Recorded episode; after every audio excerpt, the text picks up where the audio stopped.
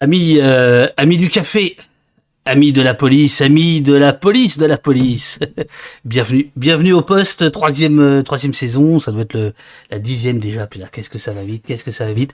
J'espère que vous allez bien. Notre invité est là. Euh, je pense qu'il est chez lui. Nous avons fait les tests techniques, tout va bien. Frédéric Charpier, l'auteur, l'auteur de ce bouquin, qui est une enquête IGPN, une institution au-dessus de tout soupçon, tout est dans le point d'interrogation. Euh, Frédéric Charpier, très connu de nos services, mais on en parlera, on en parlera euh, tout à l'heure. J'attends 9 heures pour démarrer l'entretien avec lui. Euh, je pense, je pense que, je pense qu'il nous, attend de pied ferme. Euh, ça, va être bien, je pense. Ça va être bien. Ça va être bien. Ça va être bien cet entretien. Bonjour tout le monde. Bonjour blabla. Bonjour Bloody. Euh, bonjour Nat Gitane. Bonjour les emmerdeurs. Bonjour les emmerdés. Aonim. Bonjour. Bonjour à tous. Euh, alors, ça va être encore une semaine de de, dingue là, puisque s'ajoute au poste du lundi, du mardi, du mercredi, du jeudi à 9h du matin, comme celui qu'on va faire là maintenant avec Frédéric Charpier, euh, eh bien, trois séances au Sénat. Alors je ne sais pas comment on va faire, euh, puisque euh, le Sénat a un peu bousculé son agenda. Donc cet après-midi à 14h, c'est Olivier Véran qui sera entendu par la commission des lois du Sénat concernant le pass vaccinal. Si c'est retransmis à 14h, on sera là. Et euh, pareil, mardi et, éventuellement jeudi. Donc ça nous fait quand même une belle semaine. Ça, plus euh, euh, Édouard Boutet, qui est un doctorant de Compiègne, qui a étudié 1 500 000 tweets euh, lors des Gilets jaunes et qui en ressort avec une analyse extrêmement intéressante sur comment la représentation euh, des forces de l'ordre euh, s'est faite pendant les Gilets jaunes et euh, de son travail ressort une chose assez assez singulière, c'est que évidemment, enfin évidemment non, mais euh, il le met en évidence, c'est l'aspect critique de la police qui est ressorti évidemment, plus que euh, l'autre, voilà. Et donc il a étudié ça de près. On regarde euh, vraiment, c'est une étude absolument passionnante. Euh, et nous aurons jeudi, jeudi, Louis Viter, euh, photo reporter indépendant qui est installé à Calais, qui documente ce qui se passe à Calais. Donc encore une fois, grosse grosse semaine. J'ai l'impression que j'oublie quelque chose. Euh, Twitter, la visibilité des violences policières, c'est mercredi. Jeudi, euh, c'est Louis. Ah oui, voilà. Puis demain matin, on sera, on sera tranquille. Voilà. Alors je vais, je vais, je vais faire entrer. je vais, je vais convoquer notre notre invité. Je vais voir si s'il est là. J'ai l'impression qu'il est là. Je vais mettre le son. Vous allez me dire si vous l'entendez. Faut que je parle? Toujours. Au poste, au poste, c'est un peu l'idée. Mais Merci, merci Frédéric. Vous, vous êtes à l'antenne. Ça y est, vous êtes à l'antenne. Je vérifie juste auprès de la régie euh, si on vous entend bien. Je pense, je pense que oui. Est-ce qu'on entend bien? Est-ce que vous m'entendez bien là? Euh, Est-ce que vous entendez bien, Frédéric? C'est bon, oui. c'est bon. Voilà, tout le monde nous dit que c'est bon. Voilà, c'est parfait. Est-ce que ça va bien, euh, Frédéric?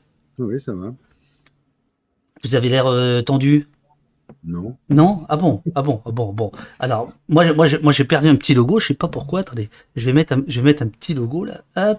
Voilà. Ok. Euh, alors, mon micro semble beaucoup plus fort que le vôtre. L'idée, c'est pas ça. Donc, je vais mettre le vôtre plus fort.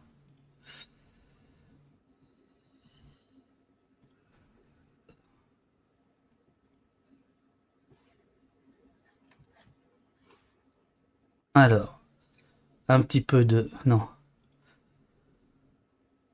Câble zoom, c'est celui-ci. Filtre, un peu de gain. Je vais mettre beaucoup de gain. Voilà. Là, ça devrait aller. Est-ce que... Frédéric, excusez-moi, est-ce qu'on fait un petit calage encore et après on, est, on, on démarre? Allez-y. Je- Vous voulez que je parle encore? Ouais, dé- déclinez votre identité donc, par exemple. Euh, Frédéric Charpier, il n'y a pas plus à dire. Il y a- et, et on, sent le gars qui depuis 30 ans bosse sur la police. Hein. Vous êtes méfiant. Eh, vous êtes méfiant quand même. Hein. Ben oui, bien sûr. Et pourquoi, pourquoi vous êtes méfiant? Ben, par principe. Ah, c'est ça, par principe, par principe. Bon, super, super. Euh, mon cher euh, Frédéric, je, je vous dis, mon cher Frédéric, en fait, je ne vous, je ne, je vous connais très bien de lecture, mais je crois que c'est la première fois que je, que je vous rencontre, même, même- à distance, euh, puisque depuis euh, une trentaine d'années, euh, vous êtes vous êtes un de ces journalistes d'investigation qui publie régulièrement des, des bouquins sur, sur, sur la police. Attendez, j'ai encore un petit souci de, de, de son. Est-ce que c'est bon là, les amis? Alors, moi, il faut que je me baisse. Ok, je me baisse de mon côté. Et voilà. Et voilà. Donc là, ça devrait être bon maintenant. Voilà, voilà. Alors. Frédéric Charpier, vous êtes né le 16 août 1955. Exact. On vous doit beaucoup de livres sur les officines, sur les barbouzes, sur les zones d'ombre de la République, sur les fachos comme Occident, sur Sarkozy comme euh, sur Jean-Luc Mélenchon. Vous avez également publié des bandes dessinées. Vous avez publié avec euh, sous la direction de, Benoît Colombat, très défavorablement connu de nos services, un livre qui a fait date L'histoire secrète du patronat de 1945 à nos jours, le vrai visage du capitalisme français. Il y avait notamment David Savernet euh, parmi les co-auteurs, il y avait Martine Orange. Et vous êtes, vous êtes ici euh, au poste pour nous parler aujourd'hui de ce livre, IGPN, une institution au-dessus de tout soupçon. Est-ce que ça vous va la présentation? Bah oui. Alors, pour l'instant. Alors pourquoi vous avez sorti ce bouquin? Pourquoi vous avez enquêté? Euh, j'ai ma petite idée puisque j'ai tout lu, euh, mais ceux qui nous écoutent ne, connaissent pas forcément le, mobile de votre méfait. Pourquoi vous avez euh, vous êtes dit il faut enquêter sur l'IGPN? D'abord, ça fait, ça fait longtemps hein, que j'ai envie de, faire un livre sur l'IGPN. Disons que l'actualité m'était favorable, en tout cas pour proposer le sujet, parce qu'il faut qu'il y ait un éditeur pour pour accepter de le faire. Ils pas, je l'ai proposé à d'autres, ils n'avaient pas accepté. Donc, euh, c'est pas un sujet qui euh, finalement euh, plaît à tout le monde, surtout quand on cherche à l'aborder comme je voulais l'aborder moi, c'est-à-dire de manière franche, sans arrière-pensée. Moi, j'aime pas trop les trucs bidonnés, les trucs avec des axes déjà préfabriqués. Donc, je préfère. En plus, c'est un sujet que je connais assez parce que j'ai, d'une certaine manière, parce que j'ai souvent rencontré des flics de l'IGPN ou des, des rapports de l'IGPN dans certaines de mes enquêtes. Euh, parfois même, j'ai été surpris de, la qualité euh, morale, euh, je sais que ça va pas plaire, mais c'est pas grave, de, certains flics qui parfois ont même redressé des torts. Hein. donc ça, prouve qu'ils servent quand même de temps en temps à quelque chose. En tout cas, moi, je l'avais remarqué dans certaines affaires, l'affaire Craouche, l'affaire Rougelet. je pourrais en citer beaucoup. On sait que, c'est une histoire de, l'affaire Rougelet, c'est une histoire de manipulation de, de la direction centrale des renseignements, des renseignements généraux, bien sûr. Mais ça, à l'époque d'Yves Bertrand, je dis pas juste un petit rappel comme ça. Mais disons que euh, dans ces affaires-là, euh, bon, euh, on voit bien quand même que les, flics, je les avais rencontrés. J'avais rencontré certains policiers de l'IGPN qui étaient à l'origine si j'ose dire, de la manifestation de, la vérité. C'était des flics, évidemment, qui avaient des profils particuliers. Il y en avait un qui, qui était un ancien de la DST et qui avait beaucoup travaillé pendant la guerre froide sur, on va dire, les passages de frontières illégaux. Euh, ben, c'était un type qui avait euh, été écœuré par certaines pratiques et qui les avait dénoncées et qui s'avait permis, si vous voulez, à la justice derrière de faire son travail. Donc, donc j'avais une certaine expérience, on va dire, de, de l'IGPN. Alors évidemment, hein, quand je dis ça, ça ne veut pas dire que, que, tout est rose et tout merveilleux à l'IGPN. Mais disons que j'avais une, une, connaissance, on va dire, positive aussi, parce que je sais qu'elle est beaucoup décriée, mais surtout positive quand même de, de, dans certains cas. Alors, euh, Frédéric, c'est ce qui m'intéresse ce matin c'est que nous ne sommes pas d'accord. Euh, et, après la lecture de, votre ouvrage, euh, je continue à être en désaccord avec vous, mais je dois dire qu'il y a des points qui m'ont euh, m'ont vraiment intéressé, notamment tous les aspects historiques que je dont, on va parler, dont certains sont assez truculents d'ailleurs, mais c'est pas grave. Je, veux dire, ce qui compte, c'est qu'on puisse discuter, quoi. Voilà, qu'on puisse qu'on puisse discuter on va prendre quelques cas. Euh, alors, parce que vous avez des révélations comme, par exemple, autour de Zineb Redouane, je pense qu'on pourra démarrer avec ça parce que c'est un cas très intéressant, euh, puisque vous avez des révélations à faire là-dessus. Et ces révélations, je trouve, sans mauvais jeu de mots, révèle des choses sur l'institution policière. Mais d'abord, je voudrais vous parler de, Brigitte Julien, euh, la patronne euh, actuelle de, l'IGPN, que vous avez rencontrée, je crois, à trois reprises. Il me semble que dans vos notes, vous donnez trois dates. Euh, et vous racontez ce truc que je trouve assez rigolo. Elle a sur son bureau euh, le bureau du docteur Petiot. Le bureau, pardon. Elle a sur son bureau le dossier du docteur Petiot, euh, le dossier IGS, donc qui était en fait. Euh, bah vous allez expliquer ce qu'était l'IGS, puisque ça n'existe plus aujourd'hui, et pourquoi Brigitte Julien, quand elle reçoit un journaliste d'investigation qui fait une enquête sur les GPN, elle met bien en évidence le dossier Petiot. Ben, disons que pour être très franc, elle l'avait dans un placard. Soyons précis. Et, euh, ah, c'est pas dit comme ça dans le bouquin. Non, non, mais je sais, vous allez voir. On y arrive. D'accord. Et donc, à un moment donné, elle m'a dit, mais je vais vous montrer quelque chose. Et elle m'a montré ce dossier-là. Donc, grosso modo, elle avait sans doute envie de m'en parler. Oui. Euh, j'avais eu euh, déjà d'autres personnes qui m'avaient évoqué cette possibilité. moi, je suis intéressé dès qu'on me parle d'un truc. Moi, je, je tends l'oreille. Je suis quelqu'un de curieux je fais aucun ostracisme et j'ai aucun a priori vis-à-vis des gens qui me parlent. Sinon, il y a des livres que j'aurais jamais fait. Hein. Si j'avais été euh, à ce point euh, tatillon euh, scrupuleux, il y a des livres que j'aurais pas fait. Donc, je pense qu'il faut aller, vous le savez d'ailleurs comme moi, il faut aller au contact, il faut voir les gens. Puis, j'avais rien contre Madame Julien, j'ai rien. Contre... Donc, elle elle avait ce dossier, elle me l'a, me l'a pas donné. Hein, elle, me l'a évoqué devant moi en feuilletant son, le truc. Et évidemment, c'est intéressant. Si vous voulez que j'en dise un mot. Oui, bien sûr, bien sûr, bien sûr. Euh, donc, on a tout le temps. Hein. Donc, si vous voulez, l'idée, c'était de. Euh, euh, grosso modo, elle s'en est servie de ce dossier. J'ai commencé par la fin.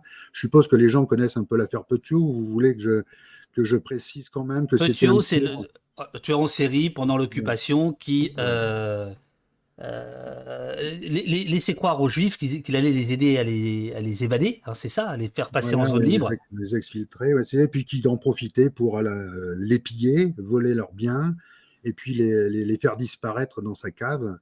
Voilà, donc en les brûlant dans une, dans une chaudière, au plein cœur de Paris. D'ailleurs, c'est ça qui est assez intéressant, c'est que tout ça se faisait euh, au centre de Paris. Voilà, donc ça c'est l'affaire Petiot. Il est démasqué de manière purement accidentelle au début 44 et euh, il y a une, une enquête de. Alors, ce qui est intéressant quand même dans cette histoire, c'est que, précisons-le, ça se passe encore euh, début 44 sous occupation allemande à Paris. Euh, donc, on a la presse collabo qui est en première ligne et c'est elle qui va tirer sur le préfet Bussière en disant, bon, parce qu'il y avait beaucoup de bruit déjà qui circulait, qu'on avait laissé le, le, Petiot s'évader, qu'il y avait des complicités dans la police, etc. etc. Donc le préfet avait été euh, outré de ces accusations et il avait réclamé à l'IGS, l'Inspection générale des services, qui est la, plus, le, plus, vieille instance de contrôle de la police, puisqu'elle a été créée au milieu du 19e siècle, et donc, elle a, elle a, fait son enquête, une énorme enquête. Donc, c'est vrai, ça, j'ai constaté qu'il y avait le dossier était très fourni, il y avait toutes sortes de PV, de machins, etc. Genre de dossier qu'on aime bien feuilleter quand même. Et, et, donc, tout ça, à la fin, se soldait par évidemment une, leçon qui était de morale, on va dire, non, la police était, n'était, en rien responsable dans la disparition de Petiot, etc. Donc c'était une manière de blanchir, on va dire, quoi, la, police judiciaire, puisque c'était elle qui était surtout mise en accusation dans, cette histoire. Voilà, donc à partir de là, elle a, fait, Madame Julien a fait une, qu'on s'appelle un petit film, euh, euh, bon, une sorte de, comment dire, d'assemblage d'images avec des, des PV, etc.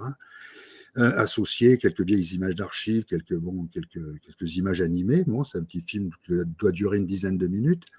Bon, dans lequel elle racontait euh, ce que je viens de vous dire, à peu près, bon, peut-être un peu plus développé, en citant plus peut-être des PV, etc. Et ça, et, ce document, elle l'a diffusé début 2000, 2001, 2000, je me souviens plus très bien, euh, lors de, la, de ses vœux à ses, ses collègues chefs du ministère de l'Intérieur, voilà, donc, euh, Alors, vœux auxquels vous, vous assistez ou pas? Non non non, non, non. ok. Euh, non, je, je, je, vous dis ça parce que euh, Brigitte Julien choisit un petit peu ses interlocuteurs. Vous, vous, n'en êtes absolument pas responsable, mais avec Mediapart, nous avions demandé plusieurs fois un entretien avec elle, nous ne l'avons jamais eu. C'est quand même assez intéressant. Enfin bref, elle vous reçoit, Brigitte Julien, elle vous reçoit avec le, avec le dossier Petiot sous le bras. je trouvais ça assez rigolo. Bon, et, non, non, là, là, vous, vous schématisez. Bah. Disons qu'elle voulait, elle voulait, quelque part, je comprends ce qu'elle voulait faire. Vous, aussi, je suppose. Elle voulait montrer qu'après tout, bon, la critique est ancienne, et voilà, et qu'il faut faire avec. Euh, grosso modo, euh, je pense que ça allait pas plus loin que ça. Et on a parlé euh, de bien d'autres choses que de l'affaire Petiot. Hein. Je me doute, je me doute. mais justement, votre, votre livre, vous l'écrivez en partie à, l'aune de, la critique qui sévit en ce moment, qui est peut-être euh, plus, plus forte qu'elle n'a jamais été, euh, et que c'est un moment assez particulier pour l'institution. Euh, oui, oui. Et qu'est-ce que vous voulez dire au juste? Je l'écris parce que d'abord, je vous ai dit, c'est un livre que j'ai proposé ailleurs. Bon, donc on n'en a pas voulu ailleurs. une époque où c'était peut-être moins au cœur du, débat, mais enfin bon, moi, moi j'ai des sujets quand je, veux faire un sujet, je, je suis quelqu'un d'assez obstiné et, et je me débrouille toujours pour le faire. Il y a des livres que j'ai fait, par exemple, à la découverte, que je ne pouvais pas faire ailleurs. Euh, J'avais fait au seuil parce que je ne pouvais pas les faire ailleurs. Que j'ai fait aux presses de la cité parce que je ne pouvais pas les faire ailleurs, etc., etc. Moi, je fais les livres là où je peux les faire, euh, en fonction de, l'écoute euh, et de l'accueil que j'ai chez les éditeurs. Moi, je comprends parfaitement qu'un éditeur n'ait pas envie de faire un livre sur l'IGPN. Moi, ça ne me gêne pas. Moi, ce qui me gêne plus, c'est qu'on ne veuille pas le faire parce que l'angle n'est pas celui qu'on souhaite. Évidemment, si j'avais proposé à certains une, enquête euh, au rasoir euh, contre l'IGPN, oui, je pense que certains éditeurs auraient été peut-être plus, euh, plus attentifs. À, Mais moi, c'est pas mon truc. Je voulais, comme je vous l'ai dit tout à l'heure, je voulais regarder ça de manière un peu plus à plat, plus objective de mon point de vue. Après, je comprends très bien les démarches militantes. Par contre, j'ai été un militant il y a longtemps, et je sais, je sais ce que c'est que d'être militant. Vous, étiez militant dans quel, dans quel bord? Bah, J'ai été membre de la Ligue communiste quand j'étais jeune, mais ça remonte évidemment à, au début des années 70. Ah, le euh, bon temps de Krivine. Ah, ben, j'espère qu'il est, J'espère qu'il est toujours en, pleine forme, euh, Krivine. Euh, voilà, donc, donc oui, c'est ça. Donc j'ai milité, je sais ce que c'est que militer. Après, j'ai, je suis resté avec l'esprit militant pendant très longtemps, donc je sais très bien ce que c'est. J'ai essayé quand même, au fur et à mesure que j'avançais dans mon travail, euh, d'auteur euh, et d'enquête, bon, de, me dépouiller d'un certain nombre d'a priori, et je pense qu'il faut, il faut le faire. Il y a des sujets qu'on fait jamais. En même temps, euh, moi, je revendique ce que j'écris. Hein. Après, sur le fond, je suis pas, vous voyez, un expert de tout. Hein. Je sais que vous, vous avez beaucoup travaillé sur les gilets jaunes, mais moi, sur les violences policières à cette occasion. Mais en ce qui me concerne, vous voyez, je, je ne dirais pas que je suis un spécialiste des gilets jaunes. Hein. Je n'ai pas cette, cette prétention. J'ai essayé de montrer à travers diverses facettes ce qui était l'IGPN. Je suis remonté dans l'histoire et je suis content que vous ayez fait attention à, ce côté historique parce que jusqu'à présent, personne ne l'a évoqué. Ah, si, si, je, vais, je, vais, je, vais, citer les passages et tout. Non, non, et alors, euh, c'est hyper intéressant. Non, mais je suis content que vous en parliez. maintenant, je, comprends, je, comprends mieux votre prisme, euh, vu que j'ignorais que vous étiez un ancien de la, de la LCR, euh, parce que. on, de la Ligue communiste. Moi, je n'ai pas connu la LCR. Moi, je me suis arrêté à la Ligue communiste et euh, au moment où elle a été dissoute et remplacée par le FCR, si je me souviens bien. Et voilà, et ça s'est arrêté en 75. Voilà. Bon, euh, donc on, parlera de ça parce qu'effectivement, il y a euh, dans votre livre des passages sur, grosso modo, le gauchisme des années 70, comment il luttait contre la police, et, et, voilà, et ça, j'ai trouvé ça vraiment hyper intéressant. Donc on va, on va en parler. alors, je vais d'abord vous donner euh, euh, le beau rôle, euh, c'est Zineb Redouane, parce que sur Zineb Redouane, vous révélez, alors aujourd'hui c'était vanté, puisque quand le livre est sorti, évidemment ça a été dit tout de suite, vous révélez que en réalité, l'IGPN, donc Zineb Redouane, pardon, c'est cette dame, 1er décembre 2018, qui prend des tirs de grenades lacrymogènes chez elle pendant qu'elle ferme ses volets à Marseille, et qui décède 24 heures plus tard. Vous révélez que euh, l'IGPN, avec difficulté, je vais citer quelques passages, va identifier, ce qui n'est pas toujours le cas, euh, le tireur.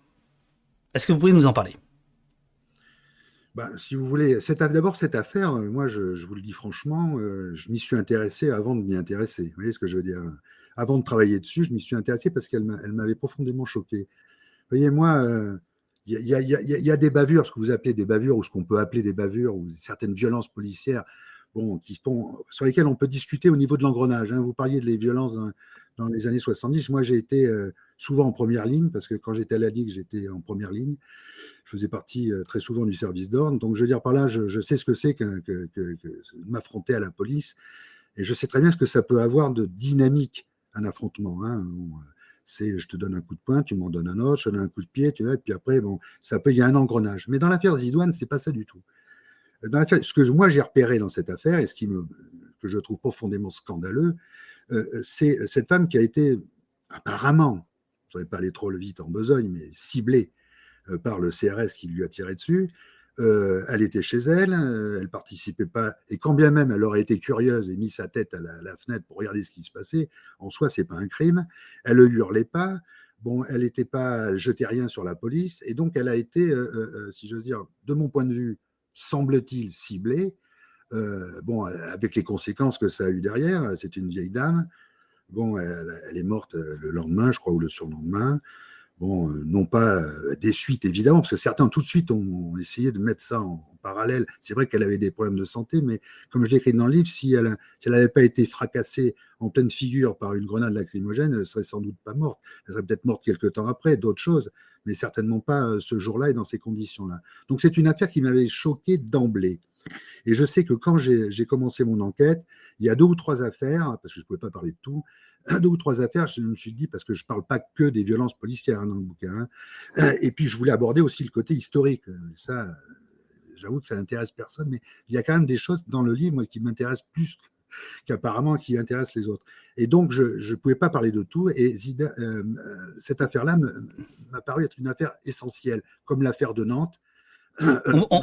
On, va y venir. On, va y venir. Alors, je, je lis page 45. Il lui reste, donc à, l'IGPN, on est au début de l'enquête, hmm. il lui reste à identifier le tireur. Pour cela, il faut qu'elle connaisse les noms de, des membres qui forment le petit groupe de CRS. Elle transmet au capitaine, donc elle, c'est l'IGPN, transmet au capitaine dont ils dépendent, les CRS, les photos extraites des vidéos de surveillance. Il se dit incapable de les identifier. En fait, il protège ses hommes. C'est une tradition chez les CRS où cohabite un système de parrainage, entre guillemets parrainage, et un fort sentiment d'appartenance. Le chef doit assumer aussi, il ne fléchit pas et tient tête à l'IGPN, il ne livrera pas le nom de ses policiers. Ah, pourquoi je vous lis ce passage? Parce que vous, vous allez le transformer euh, en disant bah, l'IGPN aura, fait son travail puisque l'IGPN in fine va identifier le tireur.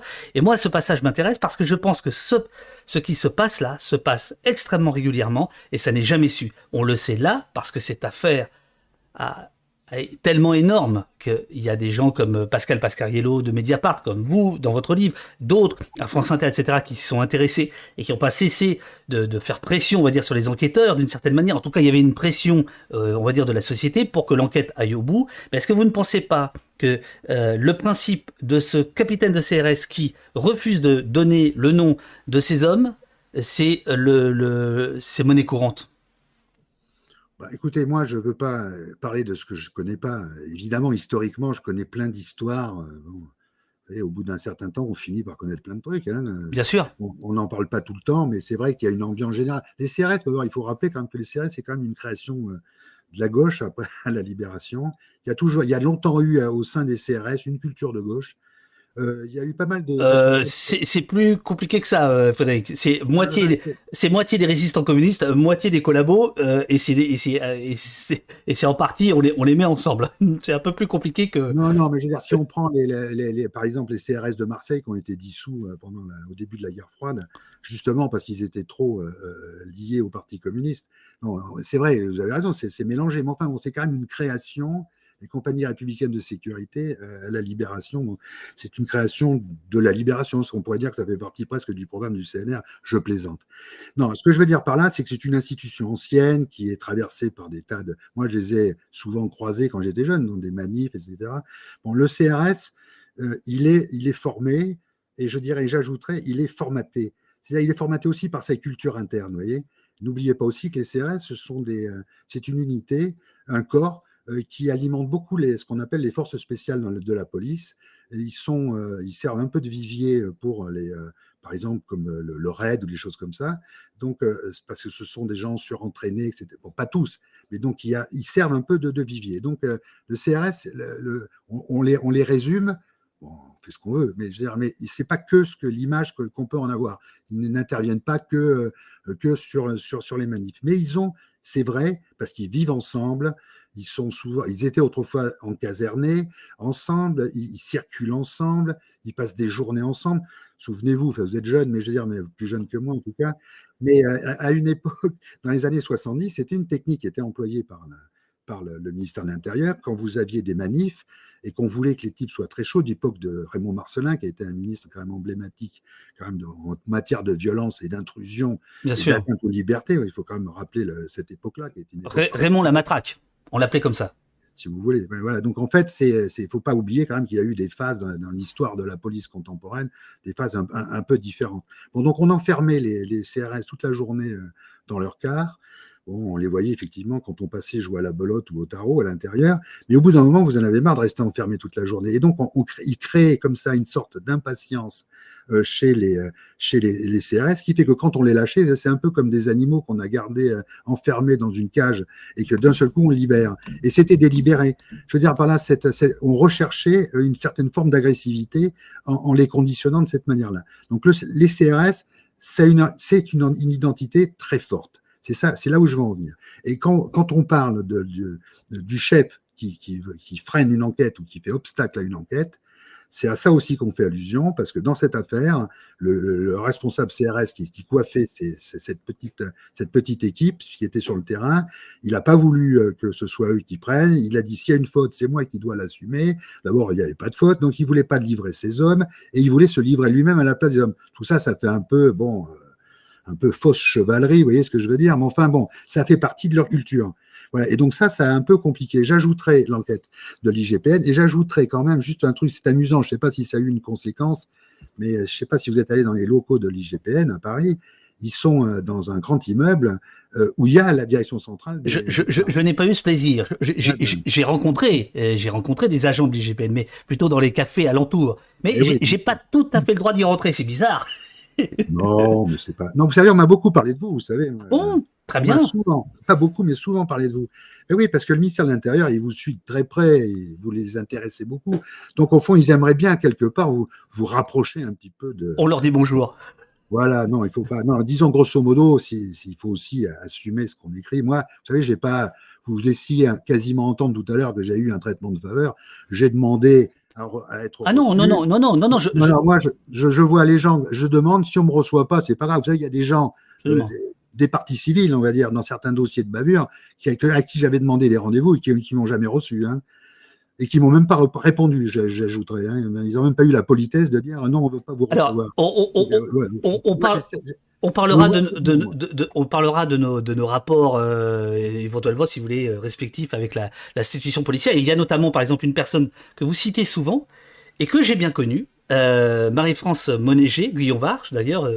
vous, écorchez son nom puisqu'elle s'appelle. ouais, c'est pas grave. Vous, oubliez une partie de son nom, qui a été l'ancienne patronne de l'IGPN. Et c'était, à mon avis, comme on disait dans les dans les Totons flingueurs, une autre limonade. Euh, que Brigitte Julia. Mais bon, euh, on, en, on, en reparlera, on en reparlera, on en reparlera euh, plus tard. Je, je, reste deux secondes sur euh, Zineb Redouane. Malgré tout, je, je, veux bien que vous expliquiez pourquoi le, le, chef CRS se comporte comme ça, mais c'est quand même tout à fait inadmissible. Je veux dire, euh, 40 ans ou 50 ans ou 60 ans d'histoire des CRS, d'esprit de caserne, euh, n'autorise pas ça quand même. Mais j'ai jamais dit que ça autorisait ça. Non. Moi, je vous parle, je vous parle de ça parce que j'en parle dans mon livre aussi, parce que ça a été un obstacle dans l'enquête. Moi, ce que je constate surtout, c'est que un, euh, ils ont récupéré les images, parce que bon, si vous voulez, si, si Disclosure peut faire son, sa démonstration, qui est excellente, je suppose que les gens qui nous écoutent savent de quoi on parle. Oui, oui. Bon, donc euh, euh, c'est grâce à ces images. Ces images, l'IGPN les a carrément. Vous me direz, ils font leur boulot. Mais moi, je ne dis rien de plus. Moi, ce qui m'intéresse, c'est que les gens fassent leur boulot. Euh, quand on parle d'un service de police, quel qu'il soit d'ailleurs, quel qu'il soit, euh, ce qu'on attend d'un service de police, euh, qui est un service donc, qui, obéit à un certain nombre de règles et qui travaille pour le pour l'ensemble de la collectivité, c'est qu'il fasse son travail et qu'il le fasse en respectant la loi, parce que je suis quelqu'un qui qui est très attaché à l'état de droit et je me suis très souvent heurté avec, y compris à la police, à ces différentes institutions, parce que j'ai toujours eu ça en tête, moi. Je veux dire, moi, je ne fais pas le tri, il n'y a pas des les bonnes infractions à la loi et les mauvaises. Moi, j'essaye de, de, de, rester fidèle à un principe, parce que je sais très bien d'expérience que quand on lâche sur certains principes, on lâche sur tout le reste, et puis un jour, c'est nous qui passons à la, à la moulinette parce qu'on n'aura pas fait attention. Donc, je veux dire, par là, je constate simplement qu'ils ont fait, me semble-t-il, leur travail, dans ce cas d'espèce, parce que moi, ce qui m'intéresse, c'est certaines des affaires auxquelles je me suis intéressé, parce que Évidemment, je, le concède, je ne me suis pas intéressé à toutes les affaires, comme vous, vous l'avez fait. Moi, je me suis concentré sur trois affaires, et encore, euh, sur une, j'ai pas pu aller plus loin parce que les parties civiles n'ont pas refusé de me recevoir, sans me le dire. Mais sinon, à part ça, bon, moi, dès que, dès que je, je, peux travailler sur un sujet de manière globale, je le fais. Et au contraire, c'est toujours mieux de rencontrer tout le monde. Voilà, donc je rencontre les gens. Pour parler de l'IGPN, c'est quand même mieux de les rencontrer plutôt que de ne pas les voir. Donc j'ai cherché, j'ai voulu les voir, je les ai rencontrés. Euh, trois fois peut-être, je ne sais plus, deux, deux, ou trois fois en tout cas, oui. Euh, et, puis voilà, et puis après c'est moi qui travaille. Moi alors, qui alors euh, votre livre démontre que la difficulté là pour le coup, on va dire, pour l'IGPN d'enquêter, puisque les policiers eux-mêmes font obstacle, font obstruction, en tout cas à ce moment-là le, capitaine. Bon, je, je, passe les détails, vous, vous rentrez dedans, il n'y a aucun souci. Euh, finalement, l'IGPN obtient le nom du tireur et votre livre sort. Et alors à ce moment-là, qu'est-ce qu'on apprend? On apprend que Frédéric Vaux, le grand patron de la police nationale, le directeur général de la police nationale, euh, va décider qu'il n'y aura aucune sanction administrative envers le tireur. Et donc là, deuxième effet, c'est-à-dire que quand bien même on voudrait défendre l'IGPN, on se rend compte, un, donc difficulté pour elle d'enquêter, et deux, quand elle enquête et qu'elle arrive à démontrer des choses, bah, il n'y a pas de sanction, en tout cas dans ce cas qui est un cas extrêmement emblématique. Donc si on s'autorise à une telle impunité euh, dans un cas aussi emblématique, on imagine forcément ce qui se passe dans d'autres cas moins médiatiques. Oui, mais bon, moi, je fais un livre sur l'IGPN. OK? Je parle de cette affaire sous l'angle de l'IGPN, évidemment. Et en plus, non, et honnêtement, en plus, je, sincèrement, c'est une affaire qui m'a choqué. Ça m'a choqué euh, étant donné l'âge de la personne et j'irai même plus loin euh, ses origines et, peut-être même ses croyances. Parce que je voudrais pas, si vous voulez, sans aller trop loin, je voudrais pas qu'on les ciblait parce qu'elle portait euh, un voile. Hein. Bon, mais je ferme la parenthèse là-dessus. parce que là, ce serait encore pire. Mmh Donc moi, je me suis concentré sur un aspect de cette affaire, avec les moyens disponibles. J'avoue que là, j'ai pu même confronter un certain nombre d'éléments de l'enquête de disclosure avec des, amis que j'ai dans la police de fort longue date, que j'ai pu rencontrer, discuter, leur soumettre les trucs, leur dire qu'est-ce que tu en penses, etc. Bon, donc, et grosso modo, souvent, les gens étaient heurtés aussi par le, raisonnement. J'ajouterais quand même que là, vous mettez en avant la, la, police, mais dans cette affaire, la justice, si je m'abuse, est saisie. Les éléments de la IGPN sont dans le dossier de la justice. Donc, euh, si j'ose dire, que fait la justice? Parce que maintenant, il serait bien, il serait temps quand même que la justice assume aussi sa part de responsabilité dans ce genre d'affaires. Parce que bon, la IGPN, quelque part, dans cette affaire, me semble-t-il, a fait son travail, au sens où elle a fait normalement son travail, mais suffisamment pour fournir des éléments, euh, au moins à la justice, pour que la justice. Alors après, que le directeur général de la police, M. Vaux, ait décidé de ne pas sévir, Bon, ça, euh, il faudrait lui poser la question à lui. Mais pourquoi il a, choisi, il a fait alors, son choix? Alors, Frédéric, parce que ça, il faut le, il faut le dire à, ceux qui nous écoutent. Euh, en effet, ce n'est pas l'IGPN, euh, d'un point de vue judiciaire, qui sanctionne, c'est la justice. Hein. Donc, comme dirait l'autre, IGPN partout, justice nulle part. Non, je me permets, je me permets, c'est une blague, c'est une blague.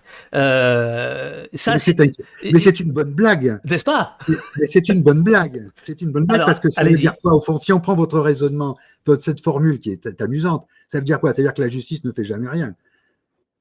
Eh, alors, euh, c'est pas ce que je pense, c'est ce que les policiers disent. Et c'est ce que l'IGPN dit, en disant Ah, mais nous, c'est pas de notre faute, c'est euh, la justice qui tranche en faveur ou en défaveur de tel ou tel dossier. C'est ça. Et, factuellement, c'est la réalité. Maintenant, euh, Frédéric, est-ce qu'à travers votre enquête, vous n'avez pas pu déterminer, on va dire, que la justice, précisément, se détermine sur une enquête policière. Donc quand le parquet prend une décision, il ne prend une décision que parce qu'il a 100% d'une vision qui est celle qui lui est apportée sur un plateau par la police, dont on sait par ailleurs qu'elle, les GPN, qu'elle, n'entend pas, qu'elle n'auditionne pas toujours les victimes. C'est autre chose quand il y a un juge d'instruction qui est nommé, qui, euh, qui instruit à charge et à décharge. En réalité, c'est comme ça que ça devrait fonctionner. Euh, mais vous savez bien que la plupart des, des affaires classées par la justice le sont au stade du parquet, qui se base sur la bonne foi d'une enquête IGPN. Parce que là, on n'est pas au cœur du problème. Non, il y a, il y a, oui, évidemment, il y a un système, parce que là, là, on parle d'un système. C'est la, cohabitation entre, euh, je dirais, la justice, au niveau du, euh, des, juges d'instruction. Euh, le parquet, c'est différent, c'est pas c'est pas les mêmes juges, ils n'ont pas les mêmes optiques. parce que j'ai quand même pas suffisamment travaillé aussi sur ces domaines-là pour savoir aussi comment ça marche en interne la justice. Il hein. faut pas bien sûr, bien sûr. Faut pas, faut pas faire de l'angélisme parce que sous prétexte qu'on a affaire à des juges. Je connais beaucoup de juges, j'en ai, j'en ai côtoyé beaucoup, j'en ai vu aussi discrètement euh, lorsque j'ai fait cette enquête sur l'IGPN. Euh, j'ai pas pu les citer parce qu'ils voulaient pas, mais je les ai rencontrés quand même. Hein. À défaut de pouvoir rencontrer les avocats de certaines parties civiles, euh, au moins j'ai rencontré certains juges, euh, mais discrètement. Au moins ils, m'ont ils m'ont reçu. Bon, on a un système hein, qui marche, il marche comme ça depuis depuis longtemps. Hein on va pas non plus jouer les, naïfs, les, les, mecs qui tombent de l'arbre, on découvre quelque chose. La justice, elle marche comme ça. C'est un rapport de force permanent. J'ai suivi de très près, moi, si vous voulez, la, campagne de 2000-2002 présidentielle. Et, j'ai vu, j'ai vu ce retournement, ce qui s'est passé au niveau de la, relation police-justice, qui s'est aggravé évidemment mécaniquement avec la victoire de, de, Chirac et la nomination de Nicolas Sarkozy à, l'intérieur. On a vu comment le, phénomène de bascule a joué ça a été saisissant. Alors, évidemment, la justice, justice-police, c'est un rapport de force. On sait très bien comment ça marche, on sait très bien comment la, la, justice et les relations peuvent être parfois même euh, plus que tendu entre juges et, policiers. On sait très bien aussi qu'il y a, euh, bon, euh, les, ces deux institutions sont traversées par des, des enjeux politiques, des, des, visions idéologiques. On, sait que les syndicats, bon, euh, aujourd'hui jouent un jeu très particulier parce que, bon, moi, j'aurais plutôt tendance à, si, j'étais plus animé d'une d'une passion pour le sujet. J'aime bien le sujet, mais je ne m'intéresse pas qu'à la police. Mais, mais disons que euh, je travaillerai beaucoup sur les syndicats de policiers, parce que eux aussi, eux aussi, ils ont énormément évolué. Alors, Frédéric, on parlera de l'un d'eux tout à l'heure, puisque euh, vous évoquez euh, Jo Mazané, euh, qui était une figure du syndicalisme policier. Alors justement, vous parliez de police de gauche tout à l'heure, qui était, qui était euh, à la tête de l'UNSA Police, qui était plutôt euh, voilà héritier de la FASP, plutôt de, la police de gauche, mais qui a eu des petits problèmes avec l'IGPN, et, et, ça vous en parlez. Alors je, je, je, reviens en arrière sur, sur l'histoire. vous nous dites d'emblée 1884, l'IGS, donc on va dire la maison mère de l'IGPN pour aller très très vite. Bon. Il y a que deux commissaires hein, qui, qui, sont. Ça, j'ai appris ça dans votre bouquin. L'IGPN. L'IGPN déjà, voilà, c'est ça. L'IGPN. c'est à la fin, fin du 19e. Vous dites, dès le départ, c'est un service très politique. Qu'est-ce que vous entendez par là? Eh ben, D'abord, au départ, il, fallait contrôler les, les, policiers. Au fond, euh, le contrôle du policier, c'est pas que le contrôle moral. Bon, après, il y a les, les activités. Est-ce que les policiers font leur travail? Parce qu'à l'époque, on se posait déjà la, question, et le préfet de police de Paris, au ministre de l'Intérieur de l'époque, il, voulait vérifier que, bon, pour vérifier cela, il fallait le confier à des, gens, on va dire quoi, de confiance, c'est-à-dire des policiers d'un certain haut niveau, comme on dit, euh, des hauts gradés, etc. Donc, euh, c'était une mission de confiance. Mais à cette mission-là, il y avait aussi une question de, parce que la police a toujours été euh, sous pression politique. Hein, là aussi, il ne faut pas non plus jouer les naïfs. Il y a toujours eu sur la police l'empreinte, l'ombre, l'ombre ténébreuse parfois même de, la politique. Et donc, certains policiers étaient euh, euh, eux-mêmes soupçonnés par principe, et, on demandait déjà à l'époque à l'inspection, à l'IGPN, un petit peu moins, mais au départ à l'IGS, de vérifier si ces gens-là étaient était aussi conforme sur le plan politique. Après, si vous voulez, ça a fourni les cadres de ces hauts fonctionnaires des, ancêtres de nos services de contre-espionnage policiers. Vous voyez ce que je veux dire? C'est-à-dire qu'il y avait une forme de, de, glissade. On était dans le secret, on était dans les enquêtes parallèles, on était, enfin, je dis parallèles, disons qu'elles n'étaient pas publiques, c'était pas la justice qui était saisie. Donc, au fond, tout ça, ça a démarré comme ça. Est-ce que vous pensez que cette empreinte très politique de l'IGPN dès sa naissance se traduit encore aujourd'hui? Mais je pense qu'ils sont indéboulonnables, contrairement à tout ce que j'entends. Moi, personnellement, j'ai pas d'opinion. Moi, je, pense honnêtement, sincèrement, que euh, bon, la critique qu'on fait bon, sur ce sont des policiers, ils sont pas. Bon, oui, si on, poursuivait ce genre de raisonnement, il faudrait supprimer toutes les instances de contrôle de l'administration parce qu'elles sont toutes euh, composées de gens de leur, de leur, de leur. Et on sait très bien nous-mêmes, on sait quand on a enquêté sur certains dossiers, on sait très bien que l'inspection, par exemple, judiciaire, des services judiciaires, hein, c'est pas non plus un, monument d'objectivité, d'honnêteté et d'impartialité. Hein. On pourrait, l'IGAS non plus, euh, on pourrait surmultiplier les exemples. Donc on sait très bien que. Donc je pense moi que. Alors Frédéric, moi je, je, je vous amenais sur l'histoire et vous êtes sur le futur. Alors allons sur le futur.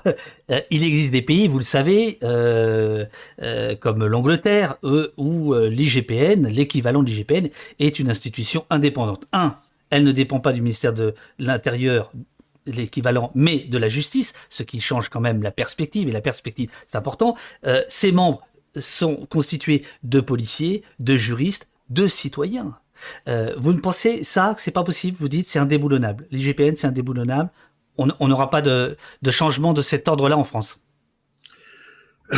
Non, tout à l'heure, vous faisiez. Non, euh, ma réponse, euh, si vous voulez, c'est que c'est non dans le sens où, peu probable, c'est ce que je pense, hein, je peux me gourer, mais je pense pas que ça Parce que l'IGPN ne peut pas être réduite.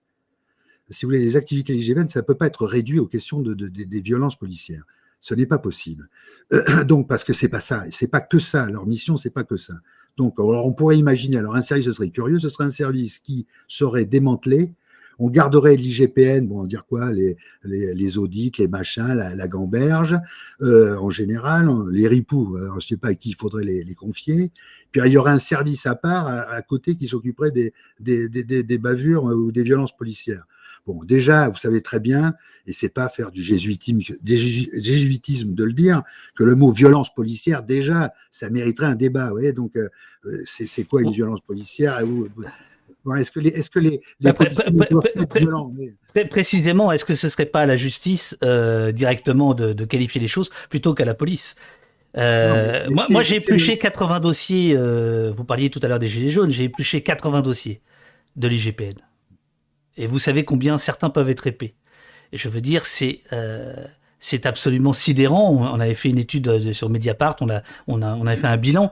Euh, L'identification laborieuse des policiers autour des violences, exploitation tardive des preuves au risque de leur disparition, c'est-à-dire qu'on va pas chercher les, euh, soit les, ondes radio, soit les caméras de, de surveillance, euh, les victimes qu'on criminalise, c'est-à-dire qu'on fait d'abord une enquête sur la, sur la victime. On va jusqu'à dans les hôpitaux, euh, quelqu'un qui a perdu sa main, on va l'auditionner avant même d'auditionner les policiers pour savoir si une heure avant il n'aurait pas jeté un caillou ou un pavé. Euh, un recours euh, disproportionné à la force souvent légitimé. Voilà la conclusion à laquelle on était arrivé. Euh, je laisse euh, les gens dans le chat regarder le. Bon, euh, c'est absolument impossible de continuer comme ça. Moi, je veux bien qu'on fasse de la sémantique. Si vous voulez qu'on parle de violence d'État, il n'y a pas de problème. si vous voulez qu'on parle de la violence faite par des personnes dépositaires de l'autorité publique, c'est-à-dire ce, que le code pénal prévoit, on peut le dire. Violence policière, ça permet de, de, de, de mettre tout le monde à peu près sur la même page, si vous voulez. Et ce que je trouve embêtant, de mon point de vue, hein, c'est que ce soit des policiers qui jugent de la légitimité de tout ça, de la proportion. Qu'ils soient techniciens, qu'ils expliquent, voilà pourquoi tel policier a agi comme ça, euh, ça, ça répond à, telle doctrine d'emploi de telle arme, de ceci, pourquoi pas, mais qu'ils soient les seuls, ça pose un problème. Qu'ils soient les seuls à dire. Mais euh, je ne comprends pas votre manière de, raisonner. Je comprends le fond, hein, euh, je comprends votre, votre revendication, je comprends votre point de vue. J'ai lu les enquêtes que vous avez faites, de, faites partie des gens que j'ai lus quand j'ai commencé à, faire ce, mon enquête.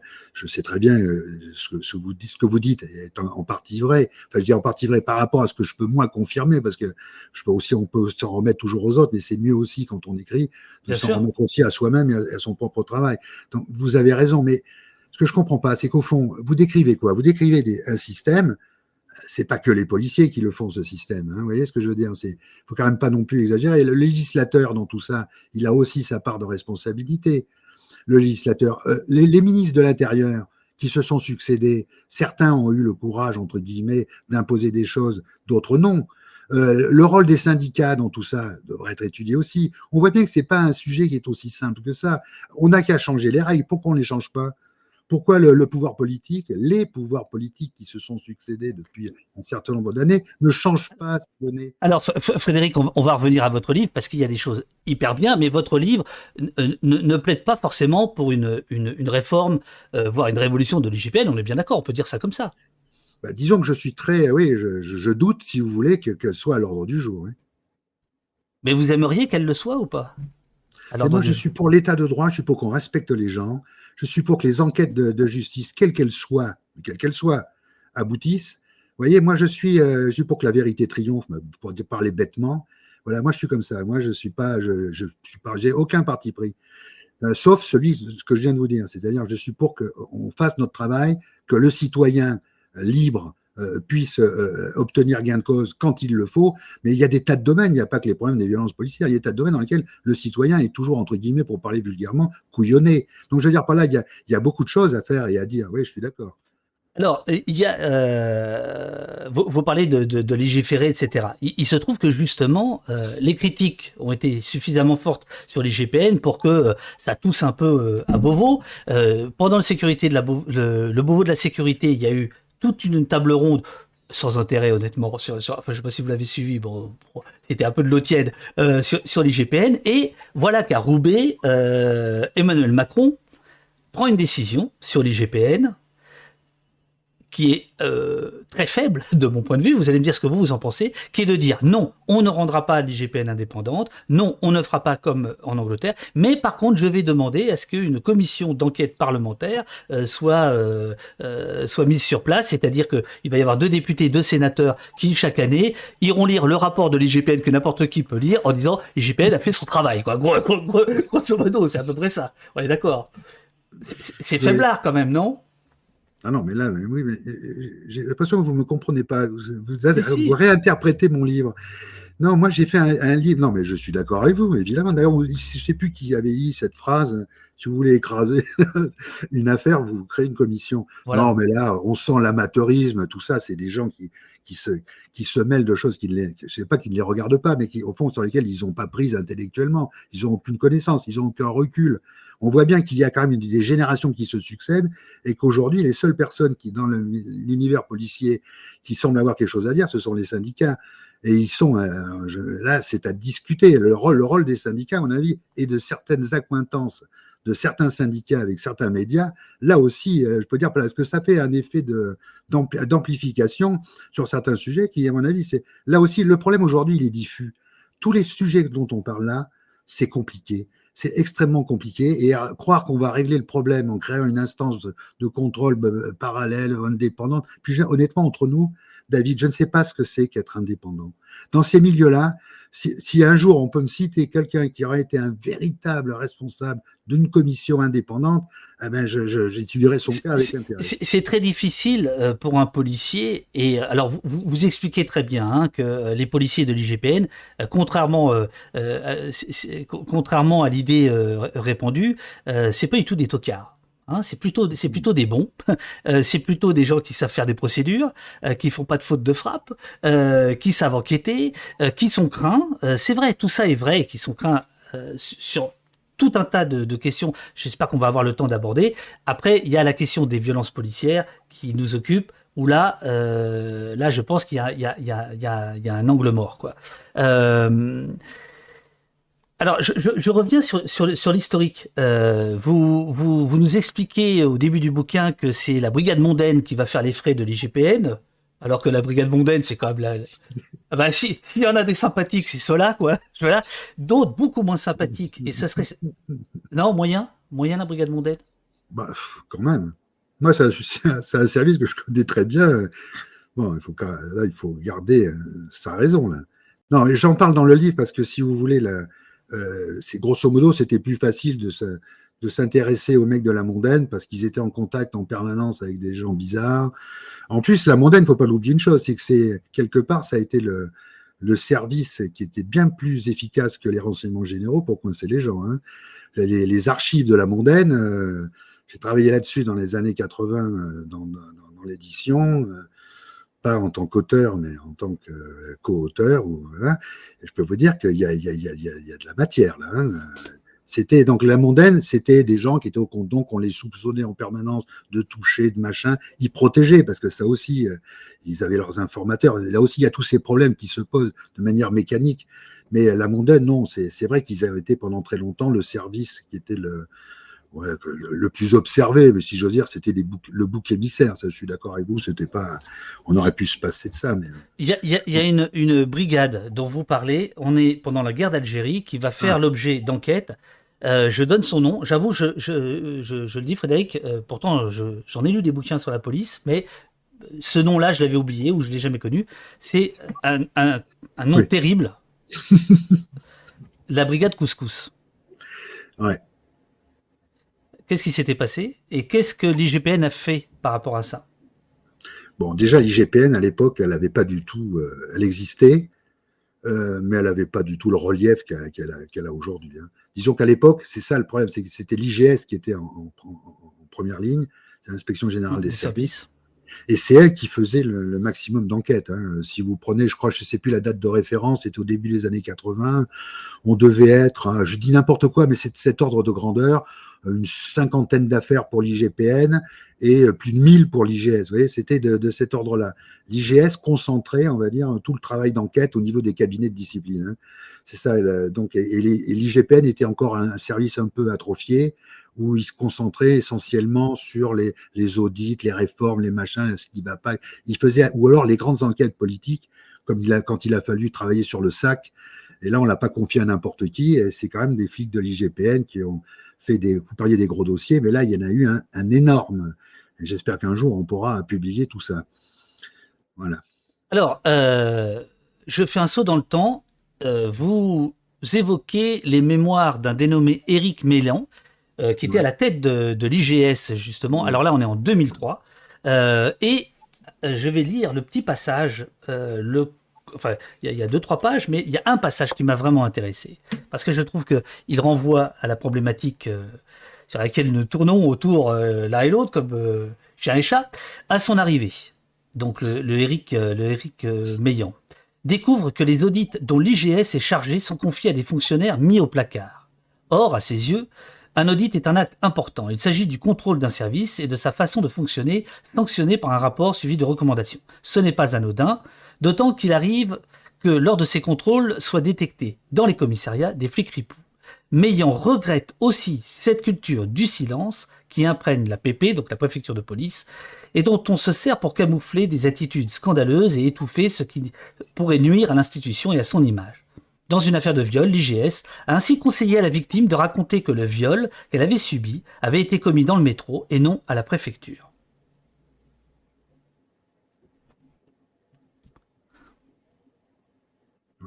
Vous pensez qu'aujourd'hui, l'IGPN, 20 ans plus tard, est mieux armé que à l'époque de ce monsieur, de monsieur Meillan à, l'IGS ou pas? Contre la culture du, silence, contre le, repli, euh, contre l'esprit de corps? Moi, je constate quand même une chose, c'est que je, parle dans mon livre des flics ripoux et que je lis quasiment jamais d'articles sur les flics ripoux. Euh, la pourquoi, ils, invitent les journalistes à manger, c'est ça? Non, non, pas du tout. je pense que la presse ne s'intéresse pas à ce sujet-là. Euh, moi, je me souviens, il y a quelques années, il y a une vingtaine d'années, j'avais fait un énorme dossier dans le vrai papier journal sur les ripoux c'est pareil, euh, personne personne n'évoquait à l'époque ce genre de sujet. Alors, ça serait intéressant de s'intéresser quand même à ce sujet-là. Bon, les violences policières, je suis d'accord, elles existent depuis longtemps. il faut il faut cesser certaines pratiques les tiers tendus, c'est proprement scandaleux. On devrait tout simplement renforcer la répression de certains, de actes quand ils sont commis, et que ce soit pas, ce soit à l'appréciation d'un service, d'un service de, discipline, mais plutôt euh, tout simplement euh, décider euh, systématiquement de virer les mecs qui se livrent au passage à tabac, comme on a vu dans certaines affaires. C'est proprement inouï qu'à notre époque, même dans n'importe quelle époque d'ailleurs, mais enfin disons aujourd'hui plus que jamais, on continue de se comporter comme ça vis-à-vis des gens. À quoi ça rime? Donc moi, je, pense qu'il y a le ripou, il faut s'y intéresser, parce que d'abord, c'est l'état général de la police qui est quand même euh, mis en, question. Euh, pourquoi? On pourrait s'interroger tout simplement sur le fait pourquoi c'est un phénomène aussi ancré au sein de l'institution. Quelles sont ses conséquences? Quelles sont ses conséquences? Parce qu'après tout, on n'évalue pas ça. Si vous prenez par exemple l'histoire de la, vous savez là aux États-Unis lorsqu'il y a eu la, le crime zéro, je ne sais plus que c'était plus la formule. La, tolérance zéro. Tolérance zéro.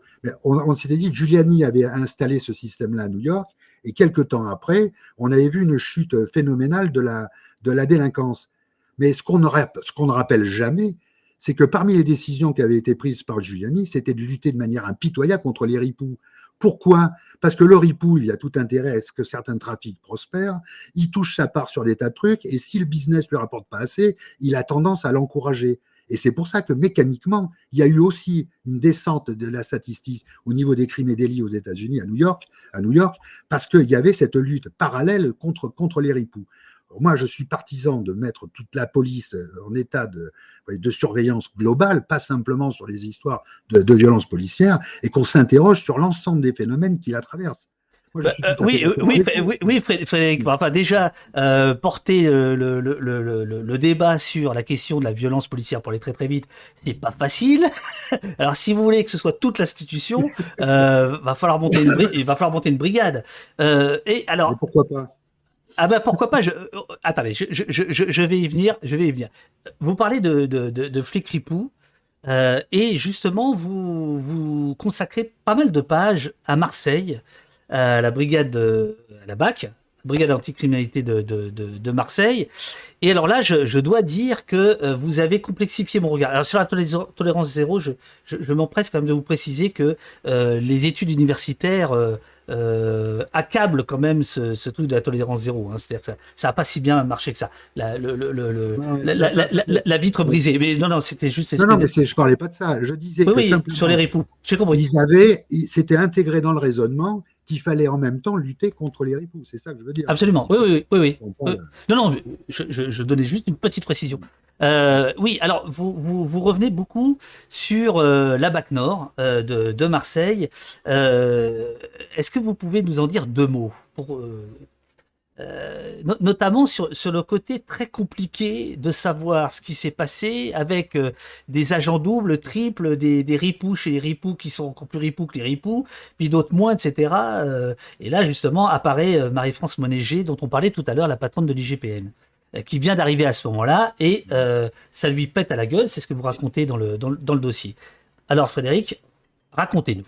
Alors, la Bactor, c'est quelque part, c'est très amusant. J'ai pas vu le film, je sais pas ce que le film raconte, mais euh, je sais, enfin, je sais comment moi j'ai réagi en lisant. Il est pourri le film. Pardon. il est pourri le film, de mon point de vue. Mais, il est bien bon. fait, il est bien fait. Mais euh, ce qu'il sous-tend est assez. Euh... Bon, bref. Je, on vous écoute sur les faits. Non, je veux dire par là, je ne l'ai pas vu, donc je ne sais pas. Ce... Mais il y a des gens qui l'ont peut-être vu et qui peuvent penser l'affaire en fonction de ce qu'ils ont vu. C'est ça le problème de certains films, c'est qu'après on confond la fiction avec la réalité. Et donc. euh, Et je et j'ai vu le film avant de lire votre bouquin, et en lisant votre bouquin, j'ai mieux compris certaines prises de position du film, pour être tout à fait euh, euh, complet, vous voyez, euh, parce que ce que vous racontez est assez complexe. Allez-y. Ben, C'est-à-dire qu'au début, moi, je suis comme tout le monde. Je regarde ça. Moi, j'ai toute la plupart de ces affaires, je les découvre. Certaines que celles que j'ai choisies, je les découvre. Bon, en enquêtant. Je n'ai pas travaillé sur la. A priori, avant, j'avais pas travaillé, mais je comprends pas ce qui se passe. C'est hallucinant. On a l'impression d'être dans, une espèce de, Chicago moderne, avec des super voyous qui seraient déguisés en flics, et non pas l'inverse. Et, donc des mecs qui auraient mis la ville en coupe réglée avec une complicité générale du système. J'avoue quand même que c'est énorme. En plus, derrière ça, il y a l'enquête de l'IGPN qui semble valider le, truc, puisqu'il y a les mecs descendent à Marseille, ils arrêtent tout le monde. Euh, bon, il, il, y a des gens qui se retrouvent en tôle. Bon. Donc on se dit, il y a, il y a un fond de vérité. C'est plus qu'un fond, c'est sans doute vrai. Et je me suis dit, tiens, ce serait intéressant quand même, parce qu'après, il y a cette affaire qui commence à bouger sur ses bases. Il y a des, beaucoup de contestations. J'ai vu pas mal de choses. Bon, quand j'ai commencé, qui, évidemment, euh, semblait accentuer ce, ce, phénomène critique. Et je me suis dit, mais alors, qu'est-ce qui s'est passé au juste? Et Alors, c'est là où je me suis un petit peu euh, amusé, quelque part. C'est de voir comment euh, l'institution peut être euh, manipulée. Euh, parce que vous avez un type qui euh, va dénoncer un système. Bon, déjà, le type, il a lui-même, il porte en lui un certain nombre d'éléments qui sont pas en sa faveur. Il est l'objet lui-même d'enquête de l'IGPN. Par ailleurs, il va devenir une source et après un élément central de l'enquête de l'IGPN sur les ripoux de la Batman. On a l'impression, peu à peu, en tirant les fils, que le type il règle ses comptes. Et on s'aperçoit qu'il y a une. Alors c'est ça qui est amusant. Il y a une instance indépendante, la CNDS, qui est saisie par euh, Madame Bateau, je crois. Euh, Del Delphine Bateau, oui, oui. Delphine Bateau, parce qu'on lui transmet euh, la plainte d'un dealer qui aurait été tabassé là-bas par justement celui qui va être à l'origine de toute cette histoire. Et donc tout ça remonte jusqu'à, s'appelle, jusqu'à la CNDS. Là, bon, là, j'ai rencontré des gens. Hein, bon, évidemment, il y a, je peux citer d'autres noms. Enfin bon, je pense être sûr, à peu près sûr de ce qu'on m'a dit sur ce plan-là. Donc, euh, et là, bon, on va finir par tout ce qui raconte. Le type est un, évidemment un grand baratineur, un, bon, quoi. Il est capable de faire prendre des vessies pour les lanternes, comme on dit, Mais là, ce qui est quand même bizarre, c'est qu'il va, il va être très influent sur une instance qui est censée être indépendante, avec des gens euh, cuirassés. Bon, après, j'apprendrai d'ailleurs que cette instance indépendante est très liée euh, au directeur général de la police de l'époque, qui était M. Pechnard. Donc, d'ailleurs, par là, c'est pour ça que tout à l'heure, j'étais un peu sceptique sur ces questions d'indépendance. Je suis je ne crois pas dans nos systèmes à nous en France. Frédéric Pechnard, qui est aujourd'hui le monsieur conseiller de Valérie Pécresse. exactement, et donc je parle en passant dans, le, dans mon livre sur, euh, sur, une affaire. Voilà, donc euh, grosso modo, je m'aperçois qu'au fond, euh, à Paris, semble-t-il, on s'est fait intoxiquer par le, la source marseillaise. Après, je m'aperçois qu'au fond, le patron de la CNDS est copain avec le procureur de Marseille. Bon, et donc ça va créer une synergie donc le, patron de Marseille du parquet va, considérer qu'il y a une belle affaire, donc il va se saisir de ça. Sur ce, on a un nouveau préfet qui arrive, qui est le préfet Gardère, qui est un sarkoziste pur jus que j'avais croisé dans mes enquêtes déjà, bon, et, qui lui va valider d'une certaine manière, il veut jouer le monsieur propre, donc il, va valider tout ça. Donc on a toute une institution qui, quelque part se range derrière le témoignage d'un type qui est pas sûr, après tout, au final, on a l'impression qu'il a dit à peu près très souvent n'importe quoi. Et là, c'est toute l'institution qui, à mon avis, l'IGPN, qui va à ce moment-là elle-même devenir, pas l'IGPN dans son entier, mais disons que le responsable de l'IGPN local va devenir le, levier de cette enquête.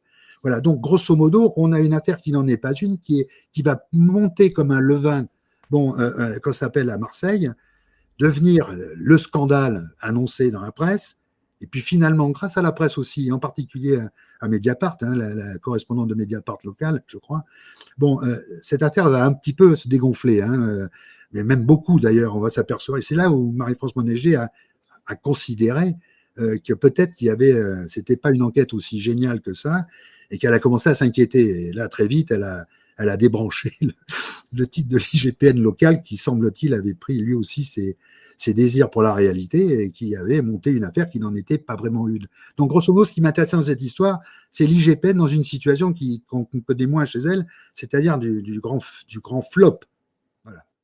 Euh, vous venez de, parler de Marie-France Monéger. Donc Marie-France Monéger, c'était euh, la, celle qui était à la tête de l'IGPN avant Brigitte Julien. Vous avez rencontré ces deux femmes-là. Euh, Marie-France Monéger, on lui doit quelque chose, c'est euh, l'instauration de rapports annuels de l'IGPN, mmh. euh, car avant elle, ça n'existait pas. C'est-à-dire, voilà une institution plus que centenaire qui avait oublié de nous, de nous raconter ce qu'elle faisait, année après année. deux, deux petits points, Frédéric. Dans votre bouquin, vous parlez très très peu de ces rapports annuels. Il y a une petite phrase à la fin. Euh, pourquoi vous avez considéré que ce n'était pas intéressant de parler de, ces rapports de, de, l'IGPN?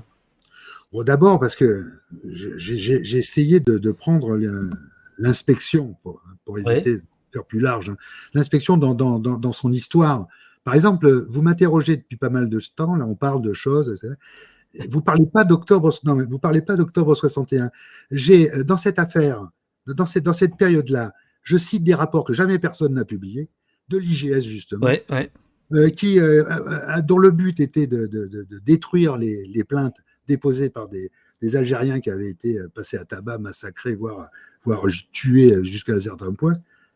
On n'en parle pas de ça. Là, j'avoue que je, pensais que ça intéresserait un petit peu les, le lecteur, mais apparemment ça intéresse. Alors, cher Frédéric, il y, a, une raison à cela, c'est que euh, moi je veux bien vous garder 4 heures, mais euh, bon, je suis pas sûr que vous, vous puissiez. Euh, et en fait, on a beaucoup parlé dans l'émission d'octobre 61, voilà, notamment autour du 17. Donc c'est la raison pour laquelle, voilà, je. Mais effectivement, dans votre livre, il y a, il y a deux pages, deux, deux, trois pages sur. sur... plus, plus que ça. Ah, bah, il, y a, une affaire au début, une affaire à la fin. C'est vrai. Non, non, mais c'est ce qui est important. Non, non, ce que je veux dire par là, c'est au-delà du côté historique. Hein, c'est que, au fond, qu'est-ce qu'on a dans l'affaire d'octobre 61 On a l'IGS qui rôde un système. Parce qu'au fond, tout à l'heure, vous disiez qu'on s'intéresse d'abord à la victime, qu'on enquête sur elle, on veut. Enfin, euh, c'est, je le raconte bien, justement. Je raconte comment, par, par, par rapport successif, à cette époque-là, dans ces affaires-là, comment on a voulu détruire à la fois le plaignant et, sa plainte. Oui, mais Frédéric, ce qui m'étonne, c'est que euh, autant sur l'aspect historique, euh, et j'en ai gardé un ou deux encore euh, sous, sous, le coude parce que bon, vous, semblez aller un peu, enfin, nous allons dans le même sens.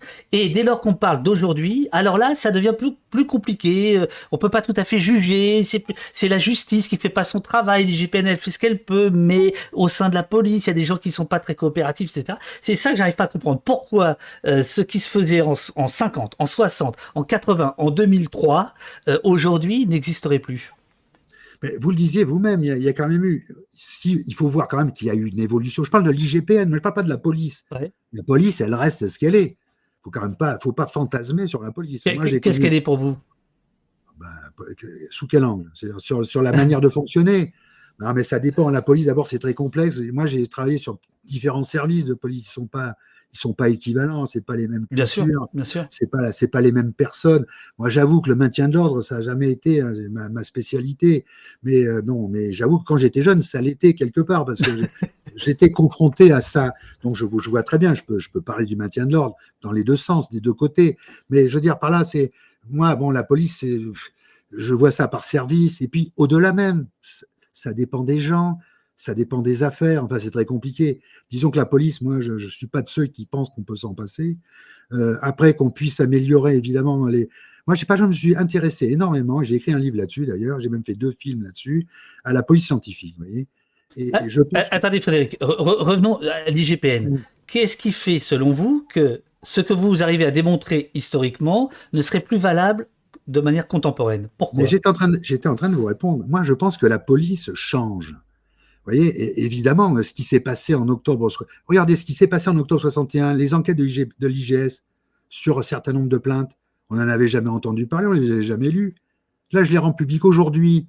Quand même, les médias, ils répercutent à peu près tout. Vous êtes bien placé pour le savoir quand même. Vous n'êtes pas entravé en permanence. Certes, vous ne pouvez pas rencontrer Madame Julien, mais vous pouvez peut-être rencontrer les gens qui, qui collaborent avec elle, d'autres personnes qui ont d'autres angles d'accès au sujet. On n'est plus du tout dans la même situation. Il faut quand même pas, il faut quand même, faut pas faire du, il faut pas schématiser et calquer, voyez, simplement des, repères comme ça qui sont. Alors après, il y, a, des comportements qui semblent immuables et c'est ça qui me choque moi le plus. Moi, c'est pas bon. Les elle, fait ce qu'elle peut, ce qu'elle fait pas. Oui, évidemment, elle est, elle est pas géniale. Dans l'absolu, rien, personne n'est génial. Aucun service n'est fabuleux. Moi, je ne suis pas là pour faire reluire l'IGPN. Simplement, ce qui m'inquiète le plus, moi, c'est pas ça. Moi, ce sont les mauvaises mœurs qui sont euh, c'est-à-dire que vous, vous défendez euh, la thèse de, de, la pomme pourrie. D'ailleurs, plusieurs fois, vous avez employé le, terme bavure, hein, c'est-à-dire que pour vous, il y, a, euh, il y aurait des policiers en, faute, mais c'est plutôt la pomme pourrie, hein, c'est plutôt le, exceptionnel, ça, ça n'est jamais systémique, ça n'est jamais un, une affaire globale.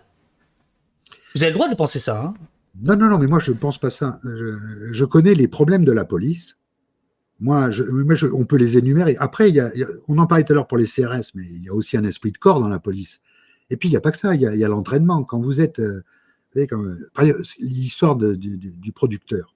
C'est clair, c'est ça, Zéclair. Michel Zéclair, oui, dont vous parlez également. Oui. bon, c'est une histoire hallucinante, là aussi. Bon, quand, vous, quand, vous, prenez cette histoire, il y a quand même quelque chose qui est choquant. Au début, vous avez trois policiers qui s'excitent, qui tapent, qui se, déchaînent. Après, vous en avez qui arrivent. Le renfort. Le renfort, il se déchaîne. Il se... De ce coup, vous avez 30 personnes qui s'agitent sur une, personne. Ça, c'est pas normal, ça. Mais ça, c'est dû à quoi? C'est dû à ces phénomènes d'entraînement que vous trouvez souvent euh, dans, certains milieux, pas que dans la police. Mais dans la police, c'est plus grave parce qu'ils ont, ils ont des outils, ils ont des, ils ont des armes, ils ont du pouvoir, ils ont de l'influence. Donc, c'est vrai que c'est pas des gens comme les autres. Donc, quand ils font, quand ils déjantent, ça peut être très grave. Et on l'a vu, ça a été grave. Il y a des gens qui sont morts. Bon, un certain nombre de, situations euh, qui, ont dégénéré. Voilà. Donc moi, je m'intéresse plus à, ces phénomènes chroniques qui vont pas dans la police. Euh, je m'intéresse aussi aux choses qui avancent. Je vous parlais de la police scientifique, c'est pas pour faire euh, pour parler d'une digression, mais c'est parce que ça a apporté quand même un certain nombre de modifications, y compris dans la pensée des gens. Vous savez, à une époque, c'était, vous connaissez la formule, l'aveu, la, reine des preuves. Bon, ben, pour faire avouer quelqu'un, le plus souvent, c'était encore plus facile de le passer à tabac. le type disait n'importe quoi, ce qu'on voulait lui faire dire. Et puis voilà, on avait un dossier qui souvent d'ailleurs se cassait la figure, mais pas toujours d'ailleurs. Mais pas toujours. Donc il y a des gens qui ont probablement été condamnés dans leur vie après avoir été passés à tabac. Donc la police scientifique, elle a apporté quand même un plus. Aujourd'hui, c'est vrai que les éléments qu'on peut fournir des éléments techniques ou, scientifiques qu'on peut fournir dans une enquête, ben ça peut éviter les policiers à, passer un type à tabac. Mais considérer que tous les flics passent les gens à tabac, non, je ne suis pas comme ça. Je connais suffisamment de flics et j'en ai suffisamment rencontré dans ma vie pour vous assurer, enfin en ce qui concerne mon expérience personnelle, qu'on n'a pas affaire à un syndicat de, casseurs de tête. En revanche, quand l'affaire Zéclair le montre bien, quand vous êtes dans une impulsion collective, voyez, et que voilà, et que des gens au départ ont allumé la mèche, vous avez ce genre de situation qui est hallucinant.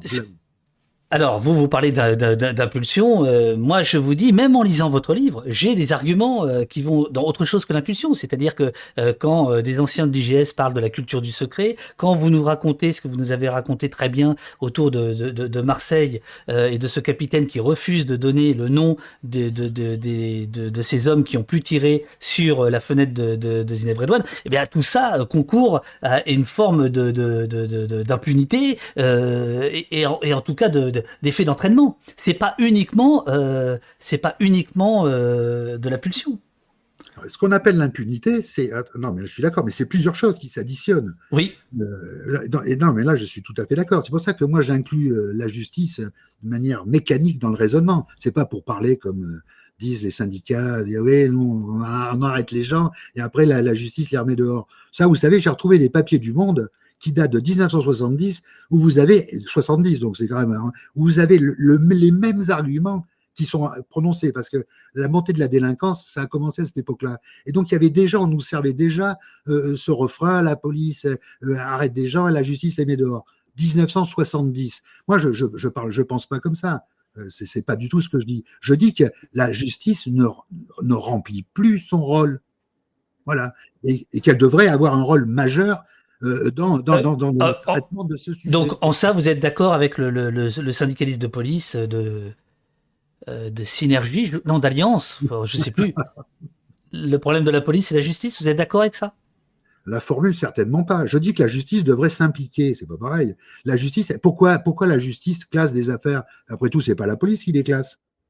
Oui, mais je vous l'ai dit, elle, les classe sur la, la foi de travail de policier. Non, mais non, mais non, mais non si un juge, non attendez parce que ah, vous, ah, vous, parlez d'instruction, mais là déjà pour qui une instruction? Vous savez bien, c'est c'est pas comme ça une instruction. Mais une instruction, ben oui, mais vous avez une, vous pouvez déposer des plaintes. Les plaintes, elles sont généralement euh, envoyées à qui de droit, et après on ouvre ou on n'ouvre pas. C'est un, un, vaste débat, mais, mais, c'est le débat. mais c'est un débat, oui, mais à ce moment-là, oui, mais il faut revoir le fonctionnement de la justice. Oui, c'est il faut revoir la loi. C'est-à-dire que c'est pas aussi simple. Euh, croire qu'on peut régler le problème en changeant une pièce sur l'échiquier. Moi, je pense que c'est une erreur. C'est un peu facile, je dirais. Mais bon, en même temps, on peut avoir une, idée comme ça d'emblée, dire bon, euh, la police, ce sont des casseurs de tête, euh, la, justice, elle fait, elle ferait, bien son travail, mais la police ne lui fournit pas. Bon, on peut croire ça. Moi, je suis pas, je ne crois pas ça. Voilà, je, crois, je crois que les choses sont bien plus compliquées que ça et que la politique joue un rôle majeur dans, la dans le, sujet dont on parle. Alors, euh, alors euh, Frédéric, euh, je reviens au rapport de, de, de l'IGPN, au rapport annuel, mhm. plusieurs choses. Euh, Natla Gitane, dans le, dans le chat, nous rappelle le, un éditorial de Brigitte Julien, l'actuelle chef de l'IGPN, dans son rapport de 2019, dans lequel elle dit L'IGPN a désormais une triple ambition et la première d'entre elles est valoriser l'institution et ses agents. Ça, c'est la patronne de l'IGPN qui dit ça dans un éditorial présentant le rapport de fonctionnement de l'IGPN de 2019. À partir de là, tout est dit, non? Si l'ambition première de l'IGPN, c'est de valoriser l'institution et ses agents, fermement, non? Mais oui, mais tout dépend de ce que vous entendez, ce que vous, euh, vous interprétez par valoriser. Si la traduction du mot valoriser veut dire euh, on va étouffer toutes les critiques et toutes les bavures, comme ça, euh, l'institution pourra être pourra reluire en pleine lumière, hein, c'est pas bien. Mais je vous renverrai à Marie-France Monéché que vous avez l'air d'apprécier et vous avez raison. Elle, quand elle parle, elle parle elle aussi d'une certaine manière, mais ça peut-être pas publiquement, de valoriser. Mais comment valoriser? En renforçant le travail, en, donnant par exemple un, code général aux policiers lorsqu'ils travaillent sur certaines affaires, bon, en donnant de nouvelles formes euh, si vous voulez, on peut être contre la police. Moi, je, je comprends très bien. Quand j'étais plus jeune, j'étais euh, peut-être j'ai eu cette tendance-là. Non, mais je veux dire pas, je connais ce genre de truc. Voilà, je sais, bon, on peut. Vous ne pensez pas qu'il peut y avoir une graduation entre être contre la police? Euh, Il y a des gens qui sont contre la police pour qu'elle soit meilleure, d'autres qui veulent l'abolir, d'autres. Je, veux dire, il y a, il y a aussi toute, toute, toute, une nuance. Et au sein même de la police, vous le savez bien, Frédéric, il y a beaucoup de euh, sous-cap il y, a, il, y a des, il y a des critiques, mais qui ne sont jamais formulées euh, euh, publiquement, euh, et même dans les bouquins, c'est assez rare. Mais vous savez bien que cette institution traverse une crise comme jamais, comme jamais. Mhm. Mais c'est vrai, mais c'est vrai. Oui, mais d'abord, ça, oui, mais ça a commencé depuis, depuis longtemps. C'est on est, c'est une, une, institution qui est en crise pour des tas de raisons. moralement, la place du policier, l'image du policier, l'image, qu'on appelle l'image du policier, c'est quoi l'image du policier? C'est ce qu'on voit à la télé. C'est des images un peu euh, magnifiées comme euh, le défenseur euh, du, du, citoyen face aux terroristes. Alors, je, de quoi on parle? Au fond, quand on parle de la police, on parle de quoi? Il y a d'innombrables problèmes. Vous avez parfaitement raison.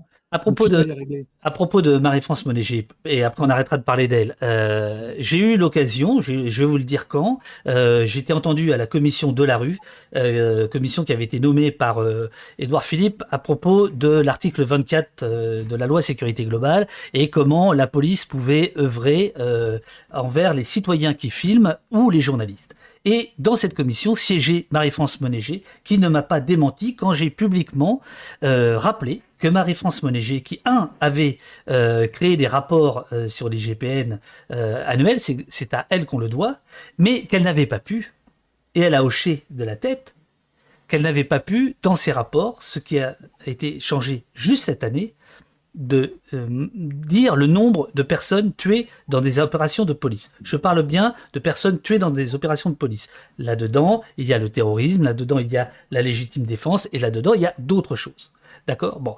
Euh, les, ces rapports de, de, l'IGPN, moi, je, je, les, je, les ai, euh, je les ai tous lus avec mes copains de WeDo Data. De quoi on s'est rendu compte? Je les montre là à, l'écran pour ceux que ça intéresse. On l'avait fait dans, dans Mediapart.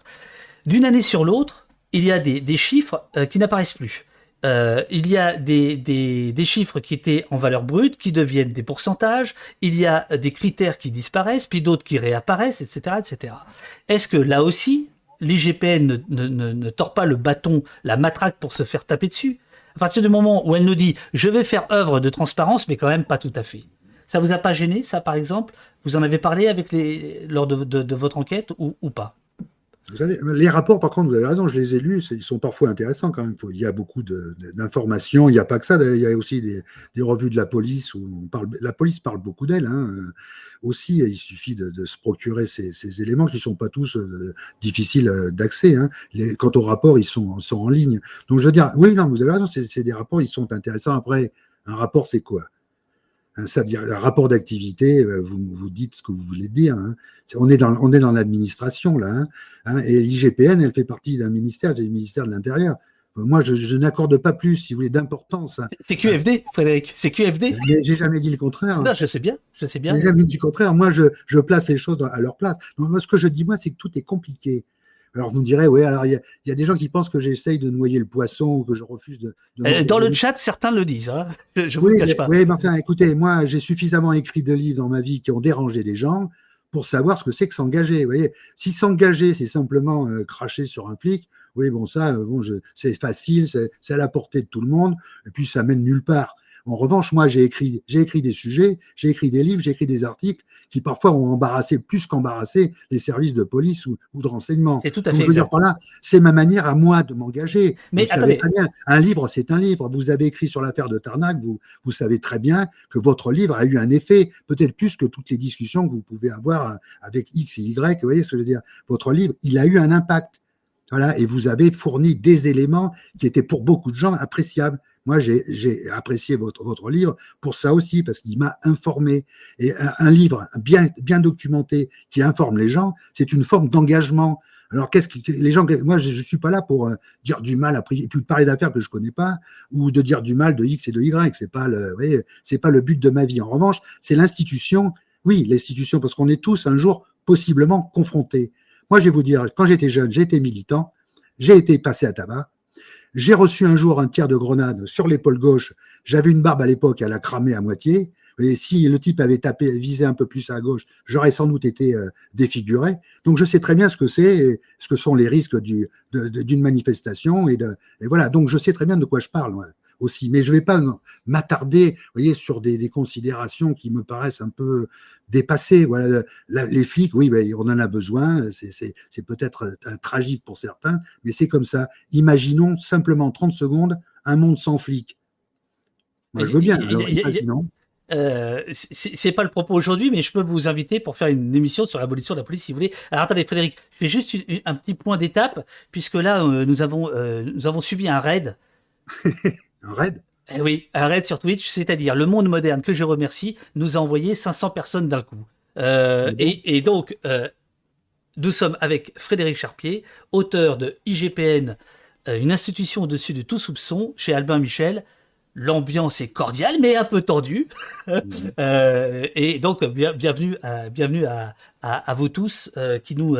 mais quand vous parlez de raid, c'est un raid sympathique. Ah non, non, c'est un raid amical. C'est pas une OPA hostile. Oh, euh, oh, oh alors ça, ça, euh, alors justement, euh, quand même, à, propos d'hostilité, il y a un truc qui m'a un peu gêné dans votre bouquin, je vous le cache pas, c'est que vous vous en prenez à Désarmons-les, vous vous en prenez à Urgence Violence Policière, Maurice Rachfus, vous le vous l'appelez Monsieur Antiflic. Vous avez le droit de faire tout ça, et j'ai le droit de vous poser la question. Est-ce que euh, ce travail critique sur la police, pourquoi vous le, vous le, vous le qualifiez euh, de croisade, vous le qualifiez de militantisme, vous le qualifiez et vous le disqualifiez en fait? Pourquoi il n'y aurait pas des citoyens, des associations, euh, des observateurs critiques, des, des, des, des, sociologues qui pourraient porter un regard réellement critique sur la police? Non, mais j'attaque pas Rachfus, qu'est-ce que vous dites? Vous l'appelez monsieur anti-flic. Mais alors? Bah, Il n'est pas pro-flic. Quelqu'un qui, dit. Non, attendez, d'abord, j'ai bien connu le personnage. Moi quand j'étais jeune, parce qu'il était installé en banlieue sud et je militais en banlieue sud. Et son fils était euh, euh, dans, la zone d'influence que, j'utilisais à l'époque pour militer. Vous voyez Donc, euh, je, je, vois très bien. Non, j'ai jamais, jamais été critique euh, vis-à-vis Rachus, il disait, il a toujours dit et revendiqué, il a parfaitement le droit, euh, d'avoir euh, mis sur fiche toutes les bavures. Bah, il y avait à l'époque le Secours Rouge qui le faisait, j'ai plein de choses ici. Absolument. Le Secours Rouge de l'époque. D'ailleurs, vous, avez des coupures de presse. j'ai jamais accusé le Secours Rouge d'être. Mais non, c'est non. Je parle un peu cash, si vous préférez, comme on dit aujourd'hui. Quand on écrit, on peut aussi de temps en temps être un peu plus direct pour parler. Eux, sans, Rachus ne s'en cachait pas, ne s'en privait pas. Il a fait un travail de recensement. Euh, si vous, dans une des notes, je récite, euh, justement, quand on parlait de Monéger, qui avait introduit ces bilans-là dans, dans, dans, dans, les activités de l'IGPN, bon, je mets en bas de page, je me souviens dans une note qu'avant, il fallait s'en remettre au livre de référence de Rachus, qui était, je sais plus comment il s'appelait, mais qui était la police tue, je sais plus comment ça s'appelait. Non, non, ben, je, ne m'en prends pas à les Pourquoi vous dites ça? Ah bah par exemple, les deux pages sur, euh, sur Mathieu Rigouste, elles sont pas très sympathiques. D'accord. Pourquoi elles sont pas sympathiques? Bah, c'est plus une fiche de police qu'un portrait. Ah, une fiche de police? Non Ah bon? Oh bah non. Pourquoi? C'est ce qu'il ce dit? Parce que si c'est ce qu'il dit, moi je peux aussi vous envoyer les mails qu'il m'a envoyés. Hein. Moi, c'est ce que moi j'ai ressenti. Alors, je, vais lire. Non, mais attendez, attendez, attendez, attendez, attendez, attendez. Moi, c'est ce que j'ai ressenti. On non, mais attendez, on parle. Moi, moi, je l'ai contacté, Rigouste. Oui. Il n'a pas voulu me parler, il voulait simplement d'abord lire ce que j'écris. Mais moi, on ne lit pas ce que j'écris. Vous voyez ce que je veux dire? Moi, je me souviens un jour, j'avais écrit un livre sur les renseignements généraux. Le patron des renseignements généraux m'avait dit Tenez, ce serait bien si vous voulez, euh, quand vous aurez fini votre livre, vous me le montrerez. Je dis Vous, vous rigolez? Il n'y a que mon éditeur qui lit mon livre. Et moi, personne ne lit mes livres. Vous, voyez, vous, voulez dire, euh, vous voulez dire avant parution Avant parution. euh, non, non, mais attendez, il faut, faut, être sérieux. Qu'est-ce que je dis de Moi, je, je, le défends, je raconte ce qu'il dit lui-même sur un site. Alors c'est lui la fiche de police dont je m'inspire. Parce qu'il n'a pas voulu répondre à mes questions. Il avait peut-être peur de, de, me parler. Il a eu tort. Il a eu tort. Moi, je respecte toujours les gens qui, qui, me, avec, avec qui je, que je rencontre. Toujours. Alors, Frédéric, vous, vous, écrivez page 36. Donc, c'est l'introduction de votre livre. Plusieurs associations se sont faites en France les propagandistes du filmage de flics. Urgence, notre police assassine ou encore Désarmons-les, ce vieux slogan apparu après mai 68. Pour le journaliste David Dufresne, la caméra a rendu possible l'observation des pratiques policières. Vous, me faites euh, dire ça.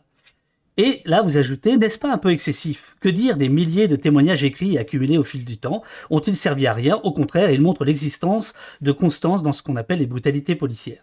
Alors, euh, et puis après, il y a d'autres passages plus loin sur euh, Désarmons-les, sur urgence, euh, euh, pardon, la, la UVP, urgence, notre police assassine, etc. Bon, vous, vous, avez, vous avez le droit de... Mais voyez les mots, propagandiste de, de filmage des flics, euh, vous parlez de cop watching, etc. non, mais vous avez le droit. Ce qui m'a intéressé, ce qui m'a intéressé, Frédéric. Alors après, je, vais répondre à ce que vous, me faites dire. Mais ce qui m'a intéressé, c'est qu'au fond, je me suis dit, parce qu'au début, j'étais agacé, je vous le cache pas, par ce, ces passages-là.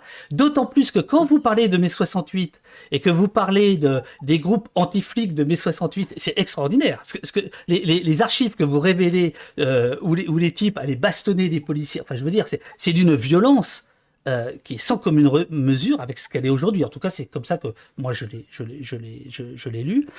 Au fond, quand j'ai reposé votre livre, je me suis dit si euh, la critique de la police euh, est, est, distillée autant, les critiques de la police sont autant distillées dans votre livre, c'est que d'une certaine manière, ça porte puisque vous faites un livre sur les GPN et vous passez beaucoup de temps à parler de ceux qui portent une parole critique.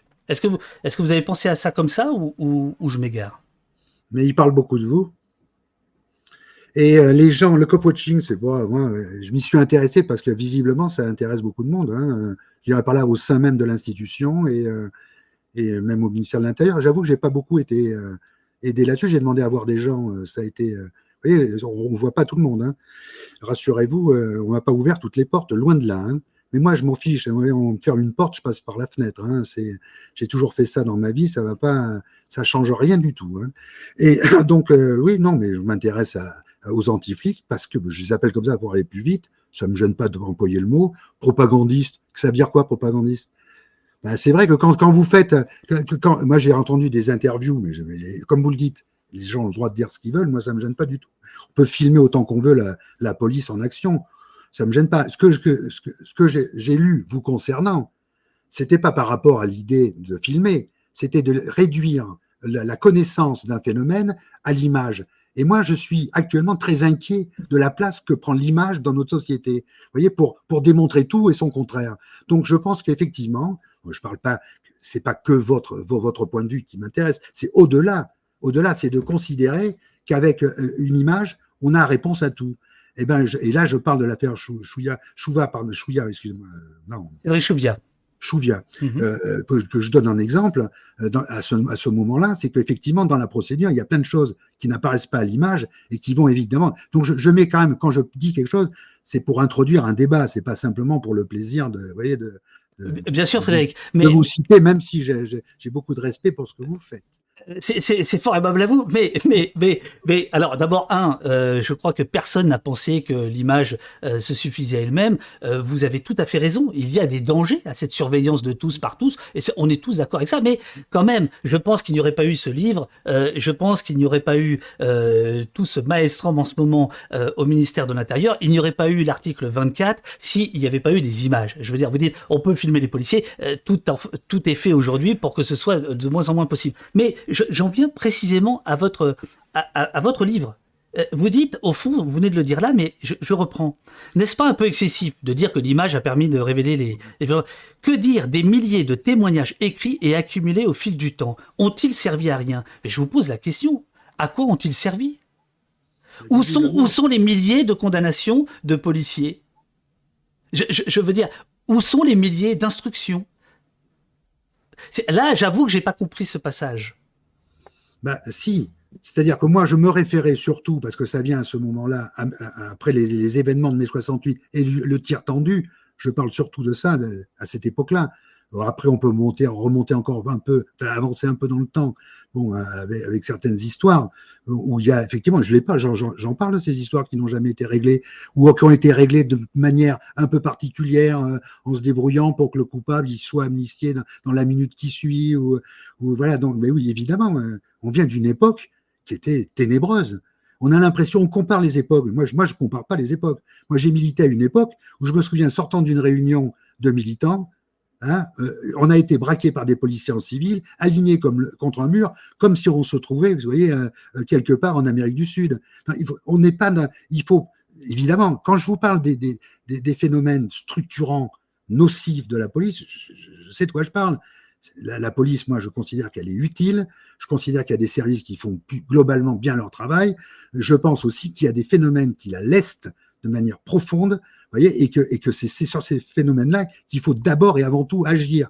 Mais peut-être pas forcément en supprimant l'IGPN. Si c'est ça la seule réforme à entreprendre pour régler les problèmes de la police, je pense qu'on réglera aucun problème de la police. Alors Frédéric, page 30, euh, pardon, page 173, vous parlez des années 30, c'était le passage que je voulais citer, et c'est voilà, ça je trouve que c'est l'aspect du, bouquin le plus le, euh, plus vivifiant, euh, c'est les, les, sorties historiques. Alors, dans les années 30, les communistes français, non mais écoutez bien, hein, les communistes français publiaient déjà des brochures avec photos et biographies de traîtres entre guillemets et de flics infiltrés dans le mouvement ouvrier.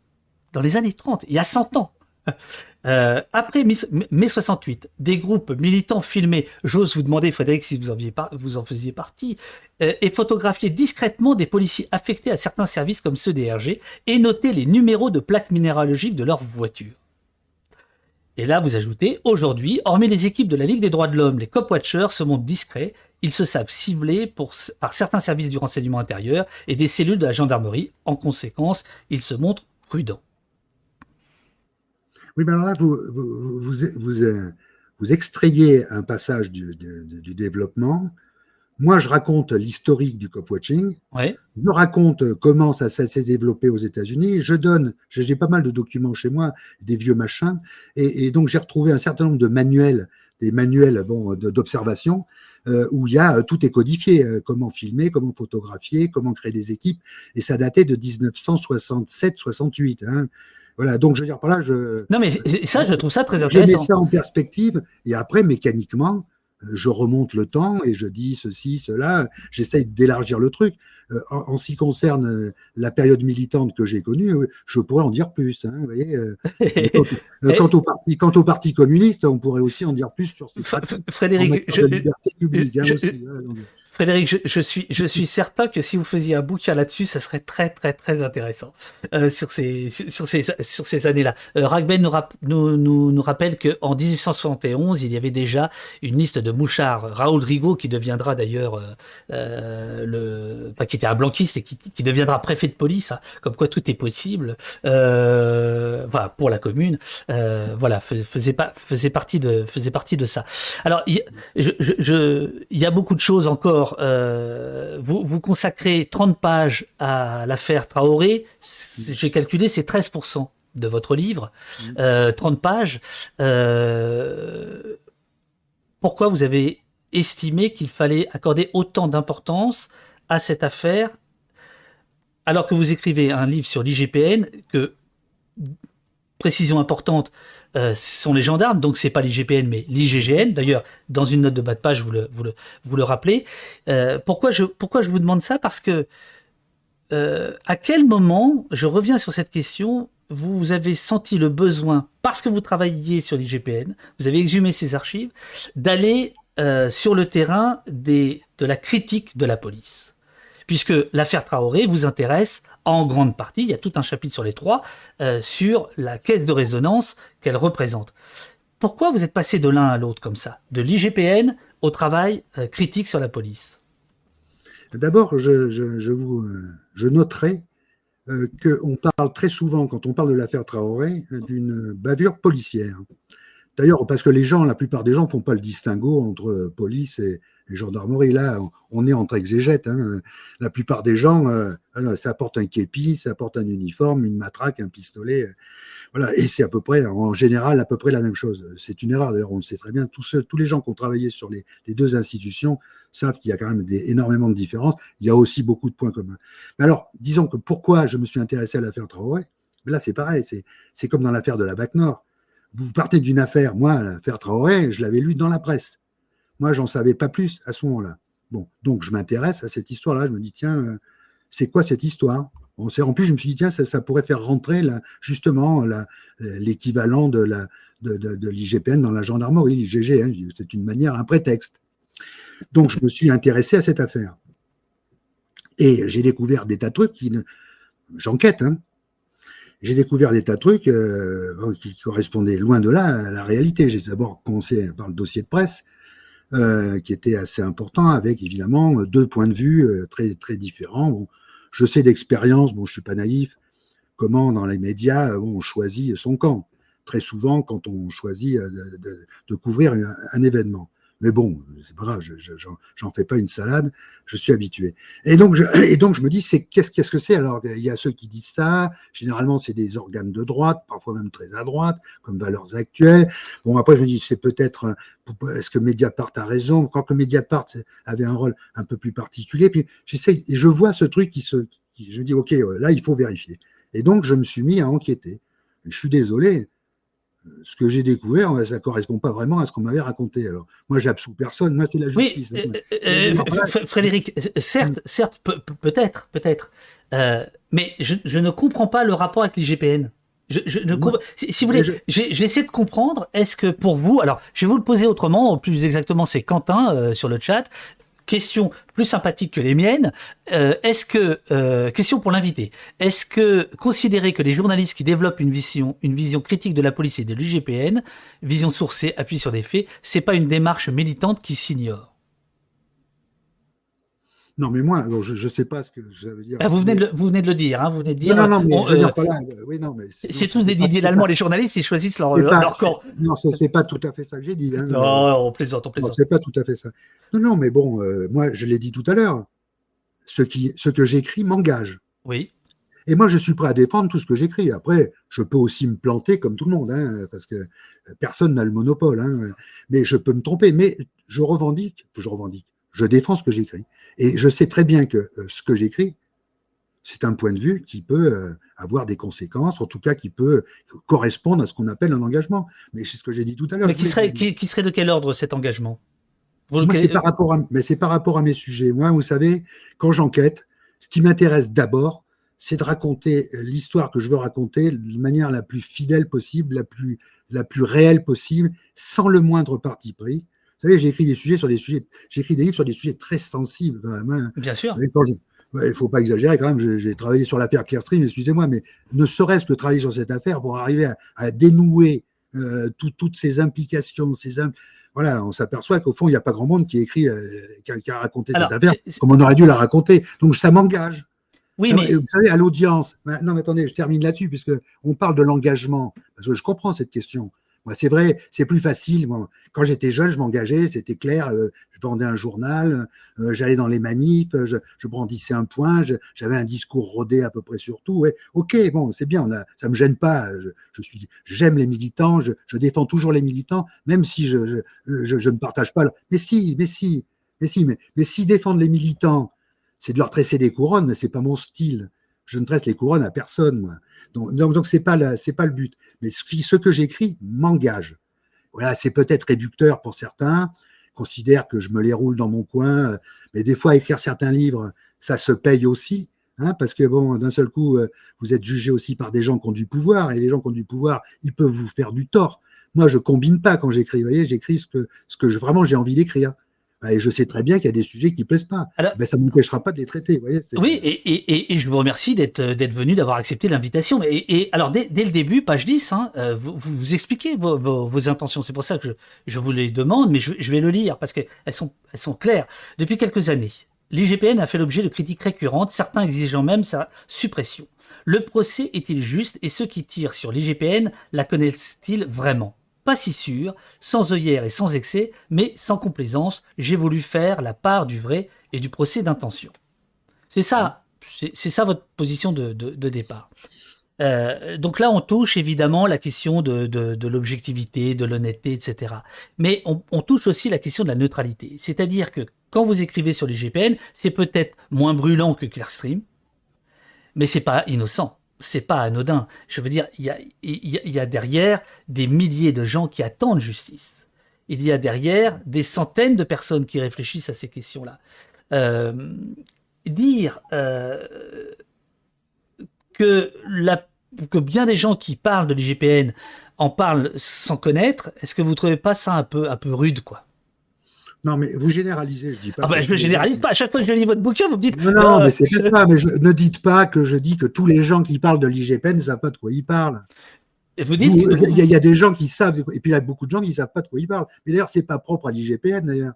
C'est propre à tous les sujets. Il y a beaucoup de gens qui parlent sans savoir. C'est hélas un mal aujourd'hui qui est assez répandu.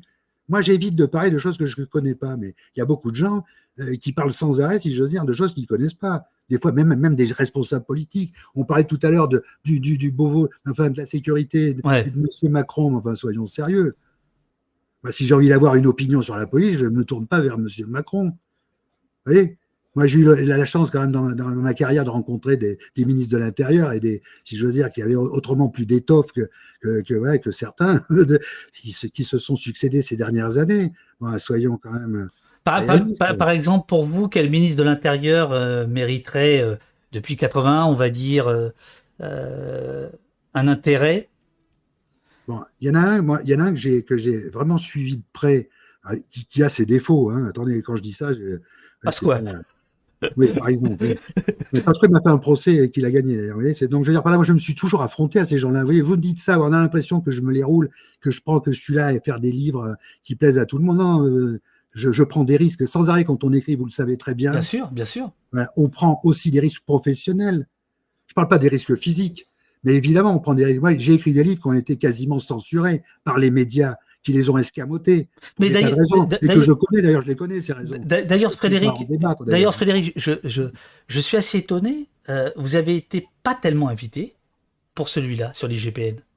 Euh, si? Non, je, je non, non, je, me, moi, moi, je me, je me plains pas. Je, je fais mon travail. Après, ça plaît ou ça plaît pas. Si, si, j'ai été euh, invité dans le service public assez souvent. Évidemment, c'est sur BFM TV, mais je sais pas de, je tiens pas le compte. Mais puisque vous en parlez, euh, voilà, c'est tout. Le Blast a fait un grand entretien euh, avec moi que j'ai trouvé très bien d'ailleurs, un entretien très sympa où on, voilà. Non, vous voulez dire ici, c'est pas sympa? Mais si, mais j'ai accepté tout de suite quand on m'a on m'a dit que vous vouliez euh, m'inviter. Au contraire, moi je vous connais, Dufresne. Voilà, donc j'ai. Bah, et, eh, eh ben, Charpier, moi, moi j'ai dit à votre attaché de presse que j'étais euh, correct. Hein. J'ai dit, je suis pas d'accord avec tout le bouquin, mais ce serait bien. Ce, serait, bien qu'on discute. attendez, mais moi je m'en fous que les gens. Attendez, moi je suis. Moi j'appartiens à une génération où on débat, où on s'engueulait quand on débattait, où on n'était pas d'accord. Si aujourd'hui, il faut soit être d'accord dans un camp ou dans moi, non, moi je dis ce que je pense, et si ça suscite des débats, j'en suis ravi. Et, si vous n'avez pas aimé mon, livre, vous avez parfaitement raison de ne pas l'aimer. Si c'est votre choix, moi je ne suis pas là, je ne fais pas des caprices d'enfant voyez, j'ai passé l'âge des caprices. Voilà, c'est pas mon truc. Moi, je passe à la télé ou je passe pas. Des fois, je refuse. D'ailleurs, il y a des, tas, de demandes que je refuse, hein, parce que je suis pas là non plus au service de gens qui ont besoin d'avoir quelqu'un pour dire trois mots euh, en 30 secondes. Vous voyez euh. Non, bien sûr. Hein, vous voyez ce que je veux dire. Donc, moi, je suis pas, je fais ce que je dois faire. Je fais mes livres, moi. Moi, je suis quelqu'un d'une génération. Alors, euh, alors Charpier, puisqu'on s'appelle par notre famille. alors, Charpier, alors, Charpier, c'est qui le, c'est qui le ministre euh, qui, euh, Alors, pour revenir à, Pierre Jox, on va dire. C'est ça. Et, ouais, Pierre Jox, parce qu'il a eu d'abord le, courage de s'affronter à, à, certains, certaines hiérarchies policières à l'intérieur du. Il a introduit, il a essayé, essayé d'introduire des, des, des, des, grands principes dans une administration. Bon, où on sait bien qu'à l'usage, que dans les faits, à l'épreuve des faits, c'est toujours difficile de, brandir les droits de l'homme. Euh, après, il a ce qu'on a appelé euh, pousser un certain nombre de réformes, celle dont j'ai parlé tout à l'heure, que j'ai hyper suivi, que je, trouve passionnante, qui est la police scientifique. Il a fait un aveu quand même. Il considère qu'il a échoué, lui, dans, la, dans tout ce qui était euh, le syndicalisme. Il n'a pas réussi à, à créer un État pérenne euh, sur ce plan-là à l'intérieur de la police. Il faut dire que quand, je, euh, quand euh, Pasqua est passé à, l'intérieur entre 86 et 88, j'ai suivi ça à l'époque de très près, il a fait exploser le front syndical. après, il y a eu des créations artificielles de syndicats. voilà, donc au fond, grosso modo. Et aujourd'hui ont le pouvoir. Et aujourd'hui ont beaucoup trop de pouvoir. Disons que c'est leur ligne politique qui me gêne. C'est pas tellement le pouvoir qu'ils ont. On peut avoir, vous imaginez que demain vous ayez un grand pouvoir et que vous puissiez faire aboutir toutes les, idées que vous voulez, vous seriez content. Et bon, donc eux, c'est ce qu'ils profitent de ça. Simplement, c'est leur, leur ligne. Il y a des syndicats de policiers qui sont quand même globalement corrects. Bon, euh, je pense à la CFDT, par exemple, où il y a quand même un discours qui n'est pas forcément à, mettre à la poubelle. Au contraire, moi, je trouve que c'est bien qu'il y ait des syndicats encore dans la police qui véhiculent ce genre de principe. En plus, dans la police, il n'y a pas que des policiers. Hein il y a aussi des agents techniques, il y a aussi euh, après il y a un corps euh, qui encadre qui est euh, qui lui aussi quand même a évolué. Hein. Je suis désolé, il faut parler d'évolution aussi. Par contre, il y a un rapport de l'époque de Monéger justement, mais quand elle était à la formation, qui est passionnant, qui a été évoqué dans le monde, et je me suis intéressé à ça parce que j'avais lu un article dans le monde là-dessus, c'est le niveau quand même, le niveau intellectuel, culturel sans aller jusqu'à plus loin encore dans la, définition de la police et des recrutements dans un certain niveau. Vous parlez tout à l'heure, on parlait des mauvais comportements, des comportements incroyables, de l'impulsion, ces choses-là. Mais si vous avez affaire à des gens qui n'ont pas dépassé le stade, vous voyez, de euh, ABCD, euh, c'est quand même gênant. La police devrait être quand même peuplée de gens éduqués et formés intellectuellement. Voilà, et ça, c'est pas forcément le cas. Et Monéger avait fait un, rapport qu'elle avait envoyé à l'époque à, à, euh, qui était le patron de la police de l'époque, et qui soulignait tous ces aspects-là. Moi, je maintiens que si on veut un jour influer euh, sur l'état de la police, il faut intégrer tous les paramètres. Et si on ne le fait pas, ben on continuera chacun dans son coin à dire ah, ça c'est pas bien, là c'est des enfoirés, là on attend toujours, etc. Évidemment. Voilà. je ne dis pas que vous servez à rien, c'est me faire un, procès injuste. Moi, j'ai les militants, ben, les militants, il y a des choses, je ne suis pas d'accord évidemment. C'est drôle que vous me qualifiez de militant. Alors, par exemple, on, vous dit, on vous dit dans le chat, c'est bizarre parce que vous faites un bilan assez affligeant du système policier, vous, hein, Charpier, euh, et judiciaire en France, et en même temps, on a l'impression que faire une critique systémique, une remise en cause fondamentale de ces services n'est pas entendable. Pourquoi? C'est ce qui se dégage de. Les gens vous écoutent et c'est l'impression que vous leur donnez. Non, mais, je, non, mais peux comprendre. Je peux comprendre. Je peux comprendre parce que euh, a évacué le côté complexe. Évidemment, si on s'en tient à un côté schématique, on a raison. Il faut balayer tout ça. OK. Simplement, tout ça, ça me paraît un peu illusoire. Et si, et plus on additionne les, approches complexes du, phénomène, plus on s'aperçoit qu'il vaut mieux. Vous voyez, c'est un peu le débat qu'il y avait entre jadis les réformistes et les révolutionnaires. Il y a ceux qui sont pour balayer le système et ceux qui pensent qu'on peut le faire évoluer. Jox, il l'a fait évoluer sur certains plans, pas d'autres. C'est certain. Voilà. Et moi, je pense qu'on peut faire évoluer encore la police et qu'elle évoluera, j'en suis persuadé. D'ailleurs, vous le dites vous-même. Vous, avez dit tout à l'heure que vous aviez réussi à obtenir des choses que pendant 50 ans de, de témoignages divers et variés n'avaient pas obtenues. Ah non, moi j'ai pas dit ça. J'ai pas dit moi personnellement. De quelle manière vous avez dit ça? Mais bon, peu importe, vous avez le droit de le dire. Je comprends ce que vous dites aussi. Moi, je suis pas invité dans les dans les tables, les, débats euh, collectifs à l'Assemblée nationale. Moi, je suis pas une autorité reconnue. Ce qui prouve bien que vous êtes quelque part quelqu'un de reconnu pour ce que vous faites. Et c'est ce que j'ai entendu moi-même pendant mon enquête quand on a évoqué votre, euh, euh, votre personne. Bon, alors visiblement, vous avez envie de le dire. Alors, qu'est-ce que vous avez entendu? Je ne le savais pas. Dites-moi, c'est intéressant. Dites-moi. Grosso modo, grosso modo l'idée générale, ouais. générale, ce que j'ai pu en comprendre, hein, vous voyez ce que je veux dire, je, suis prudent, parce qu'il ne faut jamais dire des bêtises. Mais c'était, au fond, il y a des gens, je semble-t-il, qui auraient aimé rapprocher des points de vue de manière au plus officielle. Vous voyez mhm. Donc je pense, si vous voulez, que ce que vous dites, euh, ça passe pas inaperçu. Euh, peut-être que c'est la façon de le dire, parce qu'il y a, y a deux choses. Il y a l'encadrement, la haute administration, le ministère, les syndicats et la base. Hein. On est d'accord, ça pense pas forcément de la même manière à tous, ces, niveaux-là. Ça, c'est clair. Et, donc, et à mon avis, ce serait bien des fois de se servir de levier de certains aspects du Moi, c'est ce que je pense. Moi, après, moi, je suis pas, je suis pas engagé dans un combat de, longue haleine euh, sur la police. C'est un sujet que j'aime bien parce que je le connais bien. Je connais mais euh, euh, vous, voyez, vous voyez, c'est drôle parce que c'est exactement la question qui vient de vous être posée. Là, vous parlez de combat. Moi, j'ai aucun combat. Je, veux dire, euh, pourquoi dès lors que euh, on est dans. Mais en quoi ça vous gêne qu'on emploie le mot combat Parce que parce que vous parce que parce qu'il est disqualifiant dans votre bouche. Je le sens très bien. Ben si. Quand vous parlez. vous vous trompez. Un, grand journaliste comme vous se tromper à ce point-là. Non, non, pas du tout. C'est ballot. Non, non, pas du tout. Non, non, non, non, non, là, honnêtement, vous vous, trompez. Monsieur, monsieur, monsieur Charpier, euh, c'est Sentier Battant qui vous pose cette question. Vous avez commis un livre sur la période Sarko intitulé Nicolas Sarkozy, enquête sur un homme de pouvoir en 2007. Ne pensez-vous pas que cet ancien président, ayant des démêlés aujourd'hui avec la justice, est la personne qui a permis aux syndicats de police d'avoir la puissance qu'ils ont aujourd'hui? Alors, c'est à la fois vrai, et si on va plus loin dans l'analyse, euh, euh, euh, si veux dire, c'est l'expérience douloureuse des deux dernières années du gouvernement Jospin que j'ai suivi de très près, mais vraiment, quand je dis très près, là aussi, ça mériterait un livre pour rentrer dans tous les détails. Euh, qui ont euh, provoqué ce mouvement de bascule. Parce qu'on en a parlé tout à l'heure, hein, c'est ce qui s'est passé en 2002, ça a été un véritable mouvement de bascule. C'est-à-dire toutes les fameuses lois Perben, il, faudrait, faut, faut, les revoir quand même, il faut les réétudier. Et la puissance des syndicats de policiers, les syndicats de policiers, honnêtement, sur le plan euh, politique, on parlait de Mazanet tout à l'heure, ou d'autres, ils n'étaient pas tout à fait sur les mêmes lignes hein, à l'époque. Hein. Moi, je me souviens des syndicats, euh, on vous parlait d'ailleurs, Synergie, euh, créés d'ailleurs dans des conditions particulières. Il faudrait peut-être qu'un jour on raconte précisément, je l'avais déjà dit un peu dans un article de presse, mais bon, il faudrait peut-être s'attarder sur certains syndicats et leurs liaisons politiques. Voilà, donc au fond, euh, c'est vrai. Bah, allez-y, allez Frédéric. Là, je vous appelle Frédéric pour, pour vous inciter à répondre. David, vous pouvez m'appeler Frédéric. non, ce que je veux dire, non, ce que je veux dire par là, non, je ne veux pas rentrer dans trop de détails. On est quand même après, il faut, mesurer les, certaines choses quand on, les dit euh, publiquement.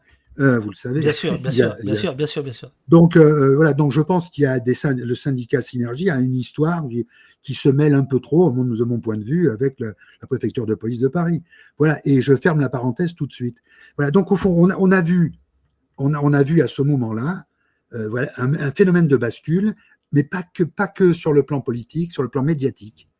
Parce que j'ai assisté, moi-même, j'ai assisté, j'ai vu des choses concrètes, vous voyez, des, euh, des relations qui se sont établies euh, entre certains journalistes, beaucoup de journalistes d'ailleurs, la plupart même, euh, et puis certains syndicats de policiers, je dirais même presque tous les syndicats de policiers, qui se sont mis, je ne sais pas si vous vous souvenez, à partir de ce moment-là, à communiquer énormément sur les affaires. Absolument. Vous avez le délégué syndical qui, comme il est à l'abri d'éventuelles critiques, ils sont venus parler il donne, alors il donne. Alors donc, on a installé à ce moment-là, mais ça, c'est les médias qui l'ont fait, hein, euh, essentiellement, on a installé dans le, le, le, schéma général le syndicat de police. Parce que moi, je donc, en, gros, vous considérez que le ministère a laissé euh, les syndicats de police prospérer. Euh, ils ont été commodes pendant des années parce qu'ils étaient la courroie de transmission dans les médias, justement pour expliquer un peu la doctrine. Et puis, au fond, leur pouvoir est devenu tel qu'aujourd'hui, c'est peut-être eux qui sont en train de faire la police dans la police, si je puis dire. Et là, je ne parle pas de l'IGPN, mais c'est ça que vous êtes en train de... Évidemment, moi je pense que, euh, honnêtement, sincèrement, euh, si je devais euh, mener un combat, c'est celui-là celui que je mènerais. Oui, parce qu'au fond, l'IGPN, oui, ok, on peut les, les piétiner, mais ça n'a pas d'effet, ça n'a pas de conséquences. En revanche, l'audience accrue de certains syndicats, je dis bien de certains syndicats, avec leurs appuis médiatiques. On connaît, on voit bien très bien de quoi je fais allusion. Il y a des chaînes, il y a des chaînes aujourd'hui, une chaîne en particulier, c'est des relais, c'est quasiment un porte-voix. Donc c'est quasiment devenu une chaîne de flics. Donc il faut arrêter de, considérer qu'il y a des phénomènes, que le phénomène de l'IGPN est, crucial dans l'analyse globale de la police, alors que visiblement tout ce qui porte les effets les plus négatifs. L'autre côté, vous avez l'IGPN, qui des fois, souvent, euh, euh, euh, fait avouer des flics qui ont mordu le trait. Et de l'autre côté, vous avez des syndicats, et ça j'en parle dans le bouquin, qui vont défendre un mec qui a été condamné en cour d'assises, et non seulement le défendre, mais en plus le nommer responsable syndical dans une, fédération de province. C'est honteux. Et ça, ça me paraît bien plus inquiétant que de savoir si l'IGPN a fait ou pas à un moment donné son travail elle ne le fait pas, évidemment, alors à ce moment-là, que, que, d'autres le fassent. Et là, je suis aussi, je ne suis pas d'accord avec l'idée qu'il faudrait minorer le rôle de la police, euh, de la justice, pardon. La justice a son rôle à jouer. Voilà, ils ne sont pas les victimes de la police. Alors, euh, voilà. alors euh, mon cher Frédéric Charpier. Ah, là, là, on est complet. Là. là, on est complet. Et on n'est pas complice. on, est complet. Bon, y y a, est-ce que vous avez encore un petit peu de temps? Parce qu'il y a plein de questions dans le chat. Euh... Alors attendez, je regarde. Il est déjà 10h50, hein, je vous avais dit. 10h50, bon, je sais pas. Euh, encore... Oh, oh. À votre avis une, une, petite prolongation de garde à vue, quoi on va dire 10. La garde à vue, c'est quand même 24 heures. Ah ben hein. non, vous inquiétez pas. Dans 10-15 minutes, une petite prolongation. Allez, allez, on, y va, on, y va, on y va. Alors, euh, alors, euh, ce sont des, réactions. Euh, Oblinky, je pense voir ce qu'il veut, ce que, ce que M. Jarpier veut dire, qu'on ne peut pas avoir de solution simple à une réalité complexe, ce qui est peut-être vrai, mais j'ai quand même l'impression qu'il ne veut pas s'engager, ce qui est un peu troublant. Non, moi je m'engage sur les affaires que je connais. L'affaire, enfin que je connais, que j'ai un petit peu approfondie, l'affaire Zidouane, il n'y a pas de problème. J'ai dit ce que j'avais à dire et je ne reviendrai pas là-dessus. Sur l'affaire Chouya, il n'y a pas grand-chose, hélas, à dire. Le mal est fait. Euh, il y a eu tout un contexte. Bon, l'affaire est à l'instruction, on verra euh, ce que ça donnera. Je ne suis pas informé. L'affaire de Nantes, bon, sur laquelle je me suis un petit peu attardé, on voit bien que c'est compliqué, que là aussi, hein, encore une fois, là, on voit bien que là, on voit bien la complexité. Hein. si le juge d'instruction met tout le monde plus ou moins en examen, c'est qu'on voit bien que alors, la responsabilité alors, est alors, Charpier, là, là, là, vous, vous parlez de Steve Canisso c'est page 41, et je dois dire que, euh, ce, que vous, ce que David Chantreux, qui est le numéro 2 en gros de, de, l'IGPN, vous dit, euh, ce rapport n'a pas été, donc le rapport de l'IGPN, ce rapport n'a pas été écrit sur un coin de table, euh, mais rédigé avec l'obligation d'éthique qui est la nôtre. Et il conclut que ce rapport est conforme aux éléments que nous avions à ce moment-là. Bon, écoutez, même, même Edouard Philippe... Attendez, attendez, c'est pas à moi qui parle là. Non, non, hein. je sais. C'est au Nouvel Obs. Hein. Ah, c'est au Nouvel Obs. C'est au Nouvel Obs. Excusez-moi. Euh, mais, mais, mais, mais, pas dit ça, moi. Hein. Euh, euh, mais vous, vous, vous, le reprenez. Euh, vous, vous, le reprenez et, et, et, vous critiquez, vous critiquez pas énormément. Or, même Édouard Philippe est tellement consterné par le rapport de l'IGPN. Rappelez-vous, sur le perron de Matignon, il a Castaner à côté de lui qui dit pas un mot et il dit ça va pas, je peux pas. La phrase c'est je peux pas me contenter de ça. Je vais demander à l'inspection générale des services à, ou à, ou à l'IGA, je sais plus. Enfin, un, un, non, une autre inspection. Euh, là, honnêtement, là aussi, sur, euh, sur Steve Maya Canisso, vous, vous semblez dire que l'IGPN a fait son travail, vous semblez accréditer ce. Bah, c'est à peu près ce que vous expliquez dans votre oh, bouquin. Ben non. Bah si. Ben non. Euh, non, moi je dis deux choses là-dedans. D'abord, je dis que le rapport de l'IGA a été. L'IGA, c'est ça. L'inspection générale de l'administration est un, un rapport qui, qui cerne très bien, de mon point de vue, le problème. C'est ce que je dis. D'ailleurs, il le cerne tellement bien que le juge d'instruction, ou la juge d'instruction, je ne sais pas très bien, semble le suivre pas à pas à la loupe. Et ce n'est pas celui de l'IGPN. Et c'est pas celui de Vous voyez bien le problème. C'est-à-dire que la police des polices, la police des polices, son travail ne permet pas la manifestation de la vérité. Là où une inspection qui regarde si une autre inspection a bien travaillé, on se dit ah ben non, elle a pas très très bien travaillé. Donc euh, voilà. Et donc aujourd'hui, on se retrouve avec des mises en examen de, de sous-préfets, de commissaires, de choses comme ça. Pourquoi? Parce que justement, euh, d'autres que l'IGPN ont fait ce travail. C'est ça que je veux vous dire. Euh, non, mais attendez, oui, oui, mais oui, mais c'est marrant. Alors lisez en entier ce que j'ai écrit.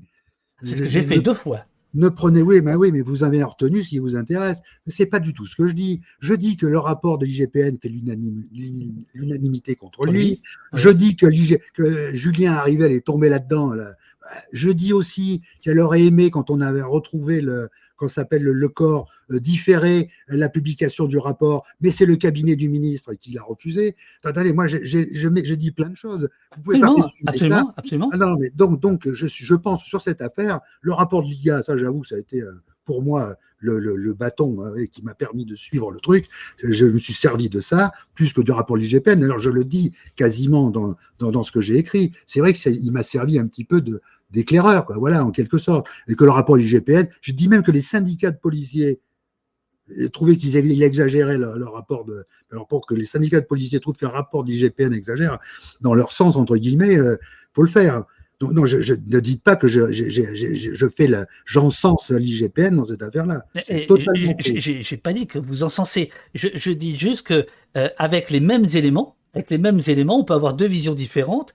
Et je vois pas pourquoi celle que j'aurais moi serait plus militante, combattante euh, que la vôtre, qui serait plus. C'est ça que je veux dire. C'est-à-dire que pour moi, euh, euh, c'est le cas d'école absolu, Steve Maya Canisso, où l'on voit bien que dans une affaire de maintien de l'ordre, dans une affaire de, de mort, Hein, on ne parle pas de tricoche, on ne parle pas de petites choses comme ça où l'IGPN fait son travail. Là, il y a ce qu'on appelle un angle mort. Ce que Cédric Moreau de Bénin, sociologue, avait fait un, travail formidable sur l'IGS. Euh, il est plutôt modéré. C'est un sociologue, un chercheur plutôt modéré. Dès lors qu'il s'agit de violences policières, lui, à cette expression, il dit l'IGPN, l'IGS, c'est l'angle mort. Et là, je trouve que Steve Maya Canisso, euh, vous, vous, restituez très bien comment ça s'est passé, mais vous n'allez pas à la conclusion, me semble-t-il. Alors, il y a deux choses. D'abord, un, je, précise aussi dans ce passage-là quelles sont, entre guillemets, les contraintes d'une enquête administrative. Absolument. Bon, ça, il faut le dire. Et, je dis en parallèle qu'il y a eu une émergence extraordinaire de témoignages divers et variés sur cette histoire. Donc, on ne peut pas dire qu'on manquait de témoignages sur, sur cette histoire. Je précise simplement à ce moment-là dans le bouquin que l'IGPN n'avait pas l'autorité dans, le cadre d'une enquête administrative pour interroger ces gens-là. Et, c'est tout. Et après, j'ajouterai un truc, c'est global sur toutes les affaires que je traite dans le livre. Moi, je suis pas juge, et la plupart des affaires, elles vont être jugées un jour, je l'espère, et ce sera la justice, parce que je crois encore à la justice, qui sera amenée à, trancher ce débat. Moi, c'est pas à moi dans un livre à dire un tel il est coupable, un tel il est Frédéric, vous avez passé comme ça. Vous avez, vous, avez passé visiblement, euh, si je regarde les dates de vos entretiens, vous avez dû passer deux ans sur ce livre. Euh, est-ce que vous considérez que la justice à laquelle nous nous, nous appelons tous, alors ça là-dessus, je pense qu'on est tous d'accord, euh, est-ce que vous pensez qu'elle est bien outillée? Par l'IGPN pour être rendu C'est ça la question centrale. Il n'y en a pas d'autre en réalité. Bah, écoutez, moi, je, ne crois pas, si vous voulez, à la solution. On élimine les GPN, on a réglé le problème des violences policières. On a l'impression que là, on ne parle que des violences policières. Bon, je ne dis pas que ça n'existe pas. J'ai moi-même été victime. Ce n'est pas le sujet. On sait bien que dans un régime quel qu'il soit, il existe des, ce qu'on appelle des violences policières. Il suffit d'ailleurs de regarder la télé. Hein. Vous zappez d'une chaîne à l'autre, vous avez des séries télé partout euh, dans lesquelles les policiers passent leur temps soit à, violer la loi, soit à tabasser les, gens qu'ils arrêtent. Donc, l'image qu'on donne quand même de, la police dans les médias, dans, les, dans les fictions, bon, ça devrait quand même finir par euh, imprégner l'esprit des gens. Hein. C'est pour ça qu'il y a si peu de gens qui s'intéressent euh, finalement globalement au sort de, l'IGPN. bon, c'est parce qu'au fond, il y, a, il y, a, quand même une espèce d'accoutumance, grosso modo, à ce, à ce rôle qu'on fait jouer aux policiers et on finit par s'habituer, enfin, les gens finissent par s'habituer à ça. Moi, je suis pas là pour euh, régler euh, les, problèmes judiciaires. Moi, je, pose des problèmes, j'essaye de dire ce que je suis capable de dire en fonction des, gens qui me reçoivent ou pas, parce que j'insiste là-dessus. Euh, il y a des gens qui n'ont pas voulu me. J'ai demandé pendant cette période d'enquête à rencontrer des gens dans certaines affaires. Ils ont refusé de me voir. J'aimerais bien savoir pourquoi. Ils ont même pas eu, si je veux dire, la politesse ou la courtoisie d'expliquer pourquoi. Moi, je suis désolé. Moi, je demande à tout le monde. Après, si les gens me disent on veut pas vous voir parce que euh, vous avez une sale gueule ou, ou parce que vous écrivez des choses qui ne nous plaisent pas, qu'on le dise. Dans ma vie, j'ai rencontré des tas de gens dans mes enquêtes. Des tas de gens. Là, il y a bizarrement sur tes affaires où j'étais, a priori, j'aurais été bien disposé, on a refusé de me rencontrer.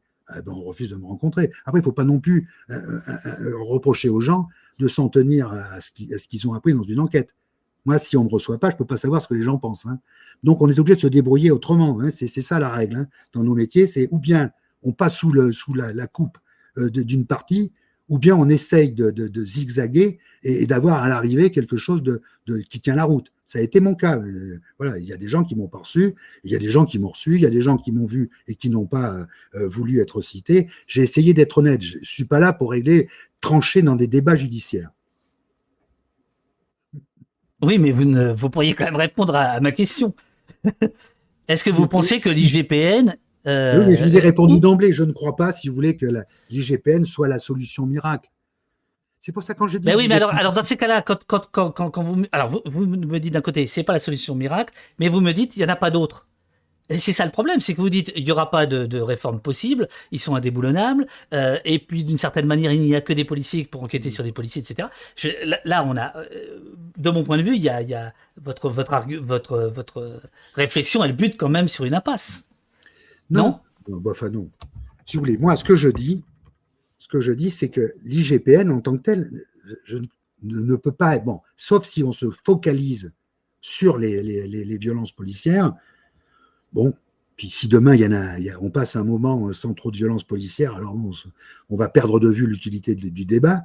Donc c'est pour ça que je pense qu'il faut qu'il y ait un débat global. Moi, je pense c'est pas l'IGPN en soi ne pose pas un problème. Les problèmes que, vous que vous voyez dans le fonctionnement de l'IGPN, ils sont liés à quoi? Ils sont liés au fonctionnement d'une institution en général, euh, plus à ses relations avec la police, à ses relations avec euh, le monde politique, parce que ça on n'en a pas parlé. Mais si euh, la police en général fait à peu près ce qu'elle veut, il y a toujours le dernier mot.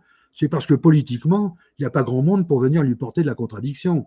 En général, c'est rare. Hein. Est-ce que que c'est pas le rôle d'un journaliste comme vous d'apporter la contradiction? Est-ce que je, le... Sans, je le fais sans arrêt. Là, vous pensez que vous, vous, le faites?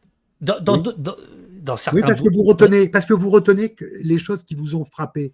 Moi, quand je parle, par exemple, dans le livre, de manière récurrente, parce que je pense que on a codifié un certain nombre de mœurs, d'habitudes, mmh et ce qui tue en général les systèmes, c'est les habitudes. Voyez Et par exemple, et les mauvaises habitudes en particulier si, vous prenez la, euh, je reviens à, octobre 61, ce que j'ai écrit sur la manière dont l'IGS a été instrumentalisé à ce moment-là, de bon cœur. Euh, Frédéric, ça, je vous l'ai dit, je, vous l'ai dit trois fois, je vous le dis une quatrième fois. Sur la partie historique, le bouquin. Non, mais c'est pas une question de partie historique. Mais, ce que, je ne comprends pas, c'est pourquoi ce qui était valable euh, la critique était valable sur les, dans les années 50, 60, 70, 80, jusqu'aux années 2000, ne le serait plus aujourd'hui. Pourquoi elle tomberait aujourd'hui? C'est là, là où j'arrive pas à comprendre. Mais, non, parce que vous ne voyez pas que je, je, c'est un, raisonnement que je poursuis dans le livre. Comme je ne parle pas évidemment toujours des violences policières, mais là, quand je parle de la manière dont on, on va habiller un plaignant pour, pour, pouvoir lui enlever du crédit, le discréditer, bon, c'est des choses qui se poursuivent. Aujourd'hui, c'est la même méthode. Absolument.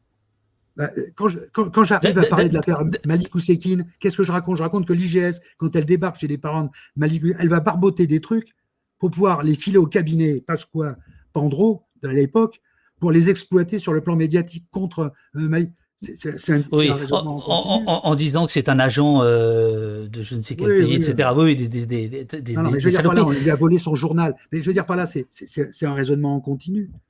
Je me, vous, vous, refusez de voir que c'est un raisonnement, c'est des méthodes. Le tir tendu, avant, c'était aujourd'hui, c'est LDB, c'est des, trucs encore plus, plus féroces. Mais autrefois, c'était uniquement des grenades lacrymogènes.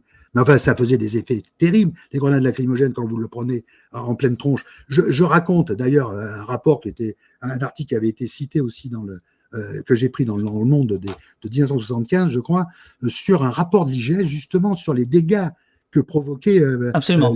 Voilà. Donc, je veux dire par là, ça, c'est des phénomènes, c'est pas, c'est pas historique moi, j'ai la faiblesse, peut-être, je l'avoue, peut-être j'ai tort, mais de, toujours d'aborder les problèmes de manière un petit peu comme ça, en, continu, parce que je ne crois pas que la situation de la police aujourd'hui, soit indépendante de la situation de la police il y a trois ans, il y a 20 ans, 30 ou 40 ans. Il y a, une, sorte d'inertie dans ces systèmes-là que, que vous n'allez pas bouleverser en 30 secondes. Donc, il faut manœuvrer dans un univers qui est plutôt stable. Oui, mais ces méthodes. Euh, est-ce que vous pouvez comprendre qu'en tant que lecteur, euh, j'aurais pu m'attendre euh, sur la partie contemporaine à un regard plus critique, de la même manière que vous l'avez sur la partie historique? Ne serait-ce que parce que précisément, si la police ne change pas, le regard sur la police, lui, est en train d'évoluer. Il a sacrément évolué et, et il clive peut-être autant qu'au 19e siècle. C'est-à-dire qu'on est au, retour du 19e siècle, d'accord, très bien, mais il, se passe quelque chose. Sinon, il n'y aurait pas le Beauvau de la sécurité, sinon, il n'y aurait pas tout ça. Quand bien même c'est une mascarade, malgré tout, euh, comment il s'appelle euh, Darmanin, il consacre 50 heures à ce truc-là pour essayer de faire semblant d'ouvrir les portes, de mettre un peu de transparence. Est-ce que vous pouvez comprendre que, euh, que je sois resté sur ma faim sur ce plan-là ou pas? Est-ce que c'était peut-être par votre propos, à vous? Écoutez, moi j'essaye de dire d'emblée de jeu, vous l'avez dit vous-même, vous m'avez cité quelle était un peu l'idée du bouquin. Je vous ai expliqué. Bon, évidemment, un livre, vous le savez comme moi, euh, c'est pas extensible. Hein. Euh, on peut pas faire des, livres trop trop gros euh, sur certains sujets. Après, il a fallu que je parle de tout. C'est pas il fallait, c'est moi qui l'ai choisi. Hein. évoquer tous les aspects. Et encore, il y en a que j'ai un peu minoré parce que bon, j'avais faute de place et ça me paraissait. Si j'avais en plus évoqué les audits, je pense que là, vous m'auriez dit que j'avais fait euh, passer mon temps à, leur cirer leurs chaussures. Mais c'est pas. L'idée, c'était d'aborder un maximum de choses en continu. Bon, après, vous dites que je, le livre, grosso modo, est plus critique à un moment donné et le serait moins au fil du récit, et aujourd'hui, pas du tout. Bon, je sais pas, moi, je, je pense que je raconte des trucs moi, je m'en tiens à ce que je raconte. Euh, après, j'ai peut-être pas choisi les bons exemples, mais bon, euh, je pense qu'à chaque fois que j'ai choisi de traiter un, angle, une affaire plutôt, on va dire une affaire, bah, j'ai essayé de la traiter de la manière la plus honnête possible. J'ai pas, j'ai pas essayé de travestir, de traficoter les trucs. J'ai essayé avec les moyens du bord. Voilà. Enfin, je veux dire, quand je dis les moyens du bord, c'est les contacts que j'ai pu avoir, de, de restituer une affaire. Bon, alors est-ce que là où je me suis gouré, c'est où? Moi, je sais pas. Moi, je, je sais pas, j'ai essayé de, par exemple, le tir tendu, pour, j'ai voulu raconter un peu l'histoire du tir tendu, parce que ça, c'est une mauvaise pratique. C'est dangereux, c'est, terrible. Il y a des gens qui ont des. Euh, Richard Dehé, ça a été une catastrophe pour ce garçon. Richard Dehé, c'est un jeune militant euh, de VLR qui, en 71, je crois, euh, a pris une, grenade lacrymogène quasiment à bout portant en pleine tête. Bon, il a perdu la vue, il est devenu aveugle. Il voulait devenir instituteur, il est devenu kinésithérapeute. Je veux dire, c'est important. Et Zidane, elle est morte, elle, parce qu'elle elle fermait ses volets. donc, au fond, grosso modo, je parle de la. C'est Zineb Redouane. Non, vous avez dit Zidane, c'est Rineb ah, Non, je vous en prie, je vous en prie. Je veux dire, je parle de la même chose, mais on continue. Alors peut-être que j'aurais dû parler que des affaires d'aujourd'hui, mais c'était plus mon sujet. D'ailleurs, il y a des gens qui parlent régulièrement, vous-même, Mediapart, consacre beaucoup de place à ça. Je lis vos articles et je lis en général les trucs dans Mediapart ou dans le monde. Voilà, parce qu'il ne faut pas non plus chercher trop loin. Et là, après, après, il y, a, un désert presque. En matière de couverture sur ce genre d'infos, à part les médias qui changent d'avis visuel toutes les 30 secondes, on ne sait plus. Alors, Charpier, Charpier, après, après on, arrête parce que ça fait, euh, ça, fait, ça fait deux heures quand même que je, que je, pas même plus que ça, que je vous tiens là. Euh, je pense qu'on a fait le, point, mais justement, le, dernier, la dernière chose, ça fait 30 ans que vous écrivez des, des, livres, euh, des livres qui sont reconnus, euh, des livres passionnants sur les, sur les barbous, sur les, les services de renseignement, etc. Est-ce que vous considérez que la presse aujourd'hui fait son travail sur ces questions-là, sur les questions de la police? Est-ce que, je le pose autrement, je pense que vous vivez de votre plume uniquement par les livres. Est-ce que vous pensez que la presse, quand je dis la presse, au sens large, euh, télé, radio, etc., fait encore son travail ou le, le, journalisme de préfecture a gangréné, à quelques exceptions près, tout? C'est quoi votre... Allez, faites comme si on était au café tous les deux, qu'il n'y avait, avait pas 400 personnes pour les écouter là. Oui, mais justement, je me dis qu'il y, y, a beaucoup de... Non, mais c'est pas ça, mais c'est un, un vrai débat, ça c'est un vrai débat. Hein. La relation euh, entre la police et la, presse, euh, et pas, pas, que la police d'ailleurs, les institutions générales, mais la police en particulier, oui, c'est un, vrai débat. Hein. C'est un vrai problème. Mais bon, je ne peux pas en parler comme ça, euh, en 30 secondes. Ah, mais non, on peut rester une heure si vous voulez. Non, non, non, mais c'est pas ça, mais c'est un débat qu'il faut avoir dans la durée. Vous savez, vous parliez du livre sur les barbouzes. Ouais. J'ai fait un livre effectivement sur les officines. Bon, il y a à un moment donné un chapitre sur la presse et les liaisons entre les médias, certains journalistes oui, oui, Et, les renseignements généraux. Mais, mais pourquoi il y a, il y a cette, cette omerta euh?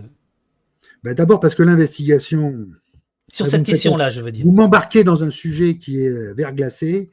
Euh, et euh, je dis verglacé, c'est pas que j'ai peur, j'en ai parlé déjà dans mes livres. Mais je veux dire, par là, c'est des choses qu'on ne peut pas improviser comme ça rapidement un débat qui est un vrai débat, hein. un vrai débat, parce que ça va très loin ce débat. Vous aviez, dans l'affaire, par exemple, de. Euh, j'ai fait un livre sur le terrorisme hyper documenté.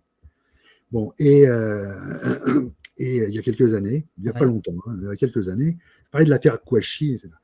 Et dans, dans, dans ce, dans ce chapitre-là, j'évoquais bon, les, les, les, bévues euh, de l'antiterrorisme. Bon, il y en a toujours eu, il y en aura toujours. Et je racontais comment, à ce moment-là, c'était euh, c'était inspiré d'un article que j'avais lu dans Le Monde, que j'avais repris à mon compte et que j'avais creusé, euh, sur les liaisons entre certains journalistes et le ministère de l'Intérieur. Et comme, comme à ce moment-là, il y avait euh, une charge, évidemment, contre l'antiterrorisme, parce qu'ils avaient quand même fait pas mal de conneries, à ce moment-là, montrant bien qu'il y avait quand même eu une défaillance quand même dans le système de surveillance, on avait convoqué une dizaine de journalistes, Place Beauvau, où le patron de la, des CRI de l'époque avait briefé tout le monde pour leur expliquer ce qu'il fallait. Scorsini, c'est ça? Non, c'était plus, c'était plus Scorsini. C'était plus Scorsini. C'était le suivant. Et euh, donc, on avait convoqué les journalistes et on leur avait dit voilà ce qu'il fallait penser, dire, machin, etc. Voilà. Et ça, quand vous avez ça, ça veut dire quoi? Ça veut dire que, bon, après, y a, quand je dis les journalistes, il n'y avait pas forcément les journalistes de Mediapart ou, de, ou du Monde, puisque c'était le Monde qui avait lancé le, truc. C'est le Monde qui avait eu le, courage de, lever ce lièvre. Mm-hmm. Et ça, ce que je raconte là, on peut le raconter dans bien d'autres sujets. Voilà, et donc, euh, ça, pose, ça pose un vrai problème, si vous voulez, de, de ceux qui font la liaison entre le, les lecteurs, les, euh, le citoyen, euh, et puis eh bien, les, institutions, voilà. Et, il me fait plaisir de vous entendre dire ça, Frédéric Charpier, mais euh, ça, renvoie, et je, je, vous pouvez répondre évidemment, mais vous n'êtes pas obligé, on peut, on, peut, on peut arrêter là. J'aurais juste une dernière question après, mais ça renvoie justement au rôle euh, des observateurs, euh, que ce soit la Ligue des droits de l'homme, que ce soit les avocats, que ce soit des collectifs, Justice et Vérité, que ce soit Mathieu Rigouste, sur lequel vous n'êtes voilà, pas sympa, je le dis franchement, ça me voilà, vous avez le droit, j'ai le droit de le dire aussi, euh, sur des armonlés, sur voilà, je, veux dire, ces gens-là, ces gens-là, finalement, ne font-ils pas en partie ce travail-là parce que les journalistes ne le font plus? Bon, mais si vous voulez, là, c'est encore un. Oh, il y a, quelqu'un dans le chat qui dit à quand, à quand un bouquin du French Charpier? C'est quand vous voulez, du Dufresne. Mais euh, non, mais je veux dire, par là, il ne faut pas tout mélanger. Moi, j'évite de. Il y a un vrai sujet. Non, vous avez raison, il y a un vrai sujet. Mais dites pas que les journalistes font plus leur métier. Je me suis quand même, quand j'ai commencé l'enquête, j'ai lu la presse. Ce qu'il faut, et bien, le problème, c'est un problème économique. Les gens ne peuvent pas, puis moi, j'ai accès à d'autres sources, y compris des, de la presse confidentielle. Donc, il y a une masse d'informations que tout le monde n'a pas. Voilà. Et on n'a pas tout, contrairement à ce que les gens croient, on n'a pas tout sur Internet. Donc il faut euh, avoir une, au départ une, une, quand même une couverture euh, voilà, informatitionnelle, je sais pas comment dire, sur un sujet. Bon, sinon on peut pas avancer. Voilà. Donc c'est des sujets qui sont compliqués. Si évidemment une partie de la presse, surtout celle qui est censée euh, explorer la, les, les, ombres de la République, est tenue plus ou moins en laisse, pour des tas de raisons, y compris des problèmes de carrière, parce que c'est souvent ça. Hein. Mhm. Et puis il faut faire la critique aussi des médias. Les médias, dans les médias, on sait très bien que si je me suis replié sur le, sur le livre, c'est qu'au fond, dans le livre, vous avez l'éditeur et puis moi. Et puis après, je me démerde, c'est moi qui fais ma, tambouille tout seul. Vous voyez, dans un journal, on, sait très bien, il faut s'accommoder, il y a X, Y, Z. On sait très bien que celui-là, il a ces entrées-là, que celui-là, il roule pour machin. ça m'est arrivé de travailler dans des rédactions où il y avait des mecs qui arrivaient pour les, réunions de sujets. Ils, expliquaient ce qu'il fallait traiter comme sujet, mais euh, moi, la veille, j'avais vu les gens dont, dont ils parlaient, effectivement, et qui avaient essayé de me vendre les mêmes salades. Et donc, il y avait des gens qui étaient là pour porter les sujets d'autres pour défendre des intérêts qui étaient des intérêts de, l'administration, en particulier de certains chefs de police, etc., ou dans certaines affaires. donc ça, si vous voulez, la, presse, alors évidemment, ça, c'est un aspect, mais il y a des journaux qui quand même continuent. le Monde, on peut faire toutes les critiques qu'on veut au Monde, mais dans le Monde, j'ai trouvé pas mal d'informations, énormément euh, dans Mediapart, chez vous, euh, euh, un peu à Libé. voilà, il y, a, quand même, y a quand même des journaux qui aujourd'hui encore, bon, bon, livre encore des informations intéressantes. Et puis il y a beaucoup de sites, euh, de sites qui sont des sites euh, là que j'ai découvert aussi, où il y a énormément d'informations, et je m'en suis servi, je les cite à chaque fois dans, le bouquin. Oui, non, non, il on peut arriver, mais il faut mélanger plein de choses pour arriver à, être informé. Ultime question, euh, Frédéric Charpier. Donc, vous êtes venu pour ce livre, hein, que je représenterai à la fin. Il y a deux ministres de l'Intérieur il euh, y en a un qui a un bracelet électronique, l'autre qui est à la santé, ou peut-être qu'il est sorti, je sais pas. Euh, Claude Guéant. Claude Guéant, il est sorti notamment parce que il a piqué dans les, enfin, il est soupçonné, il est accusé d'avoir euh, piqué dans les caisses.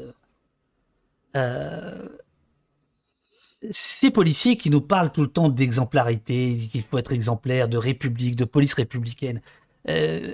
selon, je, je vous demande aucun nom, mais parmi vos interlocuteurs policiers, est-ce que ça arrive que déboulent dans la conversation les noms de Guéant Sarkozy sur cet aspect-là. C'est-à-dire, ce sont des gens, anciens ministres de l'Intérieur, même un président de la République, qui ont été hors la loi et qui viennent faire la leçon. Est-ce que dans vos sources, ça pose un problème ou pas du tout? Bon, d'abord, euh, je voudrais rappeler que dans mon livre, je parle beaucoup des, des flics ripoux. Oui. Et que j'aimerais que la presse s'intéresse un peu plus à ces affaires-là, et pas que ponctuellement. et puis qu'elle ajoute des choses, pas que quand il y a des affaires judiciaires. Par exemple, dans mon livre, je révèle une note euh, blanche euh, dans une affaire de Ripoux à Paris qui n'a jamais été évoquée nulle part ailleurs. Et surtout pas, même, même au niveau de la justice, car comme je le pense, on me l'a dit, euh, cette note blanche avait été transmise à Paris, au parquet de Paris, ça n'a jamais eu de suite, il n'y a jamais eu d'enquête non plus à la IGPN, oui, je vais dans votre sens. Mais voyez, si la justice ne mord pas à l'hameçon, les autres ne mordront pas à l'hameçon non plus. Donc, je veux dire par là, il faut évoquer ces problèmes-là, parce qu'effectivement, vous avez raison. Quant à M. Guéant, euh, bon, M. Guéant, euh, oui, c'est quelqu'un qui est très souvent évoqué dans les témoignages, les témoignages dans les discussions. D'abord parce qu'il, à cause de lui, euh, un certain nombre de hauts policiers ne touchent plus de primes. Donc, grosso modo, à cause de lui, il y a beaucoup de gens qui ne profitent plus, du système. Et puis, voilà. Et puis, Guéant avait une très mauvaise réputation au niveau d'une certaine hiérarchie policière, en particulier en PJ. Voilà, donc c'est non, non, c'est quelqu'un qui euh, a sans doute eu ce qu'il méritait. Euh, voilà, j'ai aucune sympathie pour lui, aucune empathie. Euh, la justice est passée, c'est très bien. Non, mais sur la question de, l'exemplarité. Oui, mais ça, moi, je ne crois pas à l'exemplarité. Moi, je ne me considère pas comme quelqu'un d'exemplaire. Et quand dès que quelqu'un commence à vouloir jouer le, le type qui est exemplaire, je, me dis, tiens, celui-là, faudrait gratter. Oui, mais euh, euh, Frédéric, on, ne va bouffer que de ça jusqu'en avril 2022. C'est-à-dire, regardez Valérie Pécresse qui nous ressort le Karcher, euh, et qui nous ressort exactement les mots de Sarkozy, et elle oublie tout d'un coup qu'il il s'est passé des choses entre cette phrase qu'elle avait prononcée en 2005, je crois, et aujourd'hui.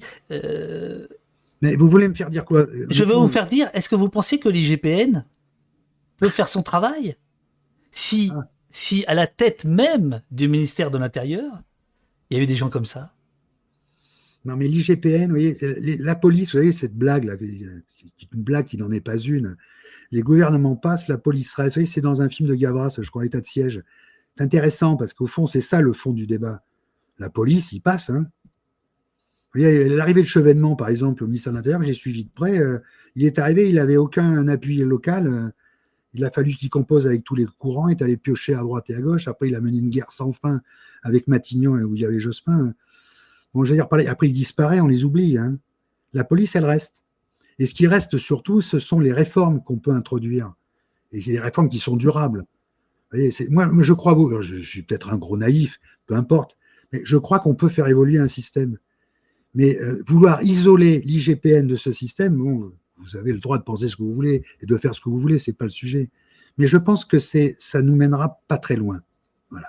Et je pense que bon, euh, les instances indépendantes, comme je vous l'ai dit tout à l'heure au début, je ne crois pas trop euh, sur le plan administratif à l'indépendance. En général, on parlait de la presse, parlons de l'indépendance de la presse aussi. On, pourrait épiloguer sur la notion d'indépendance.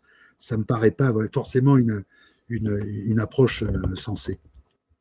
Cher euh, Frédéric Charpier, c'est l'heure du, PV de synthèse. On va vous, euh, libérer euh, au bout de 2h30. Ça n'a pas été facile. Ça n'a pas été facile. Merci beaucoup. Merci pour votre bouquin dont je redis une vingtième fois sur la partie historique. Il est assez gratiné, il est assez succulent. Et sur la, partie contemporaine, je pense que bah voilà, on a vu qu'il y avait, il y avait débat. Merci beaucoup en tout cas d'avoir accepté euh, de venir. Euh, est-ce que vous voulez dire un dernier mot pour votre défense? Non, non, mais je ne me sens pas accusé. Moi, j'aime bien débattre, donc ça ne me gêne pas de débattre, y compris euh, avec des gens qui ne pensent pas comme moi. Moi, je ne recherche pas forcément à débattre avec des gens qui pensent comme moi. Ce ne serait pas très amusant. Merci euh, beaucoup. Euh, Lionel vous dit merci. Particulier, merci. Anonyme vous dit merci pour ce débat. C'était bien, nous dit Anis Graffiti. Merci Frédéric Charpier. Natla Gitane, très intéressant, qui était pourtant critique. Merci Monsieur Charpier. Merci beaucoup Frédéric Charpier. Et dis donc, il n'y a que des copains à vous, quoi, là. Vous avez, c'est, votre, côté, c'est, votre côté euh, militant années 70 là qui a remonté. Vous avez bourré, le, vous, avez bourré, vous avez bourré la salle ou quoi? Très habile. Hein voilà, voilà. Bon, merci, merci beaucoup et euh, à la revoyure et au prochain, au prochain bouquin, avec plaisir. Ok. Ok? Merci, merci beaucoup. Au revoir. Au revoir.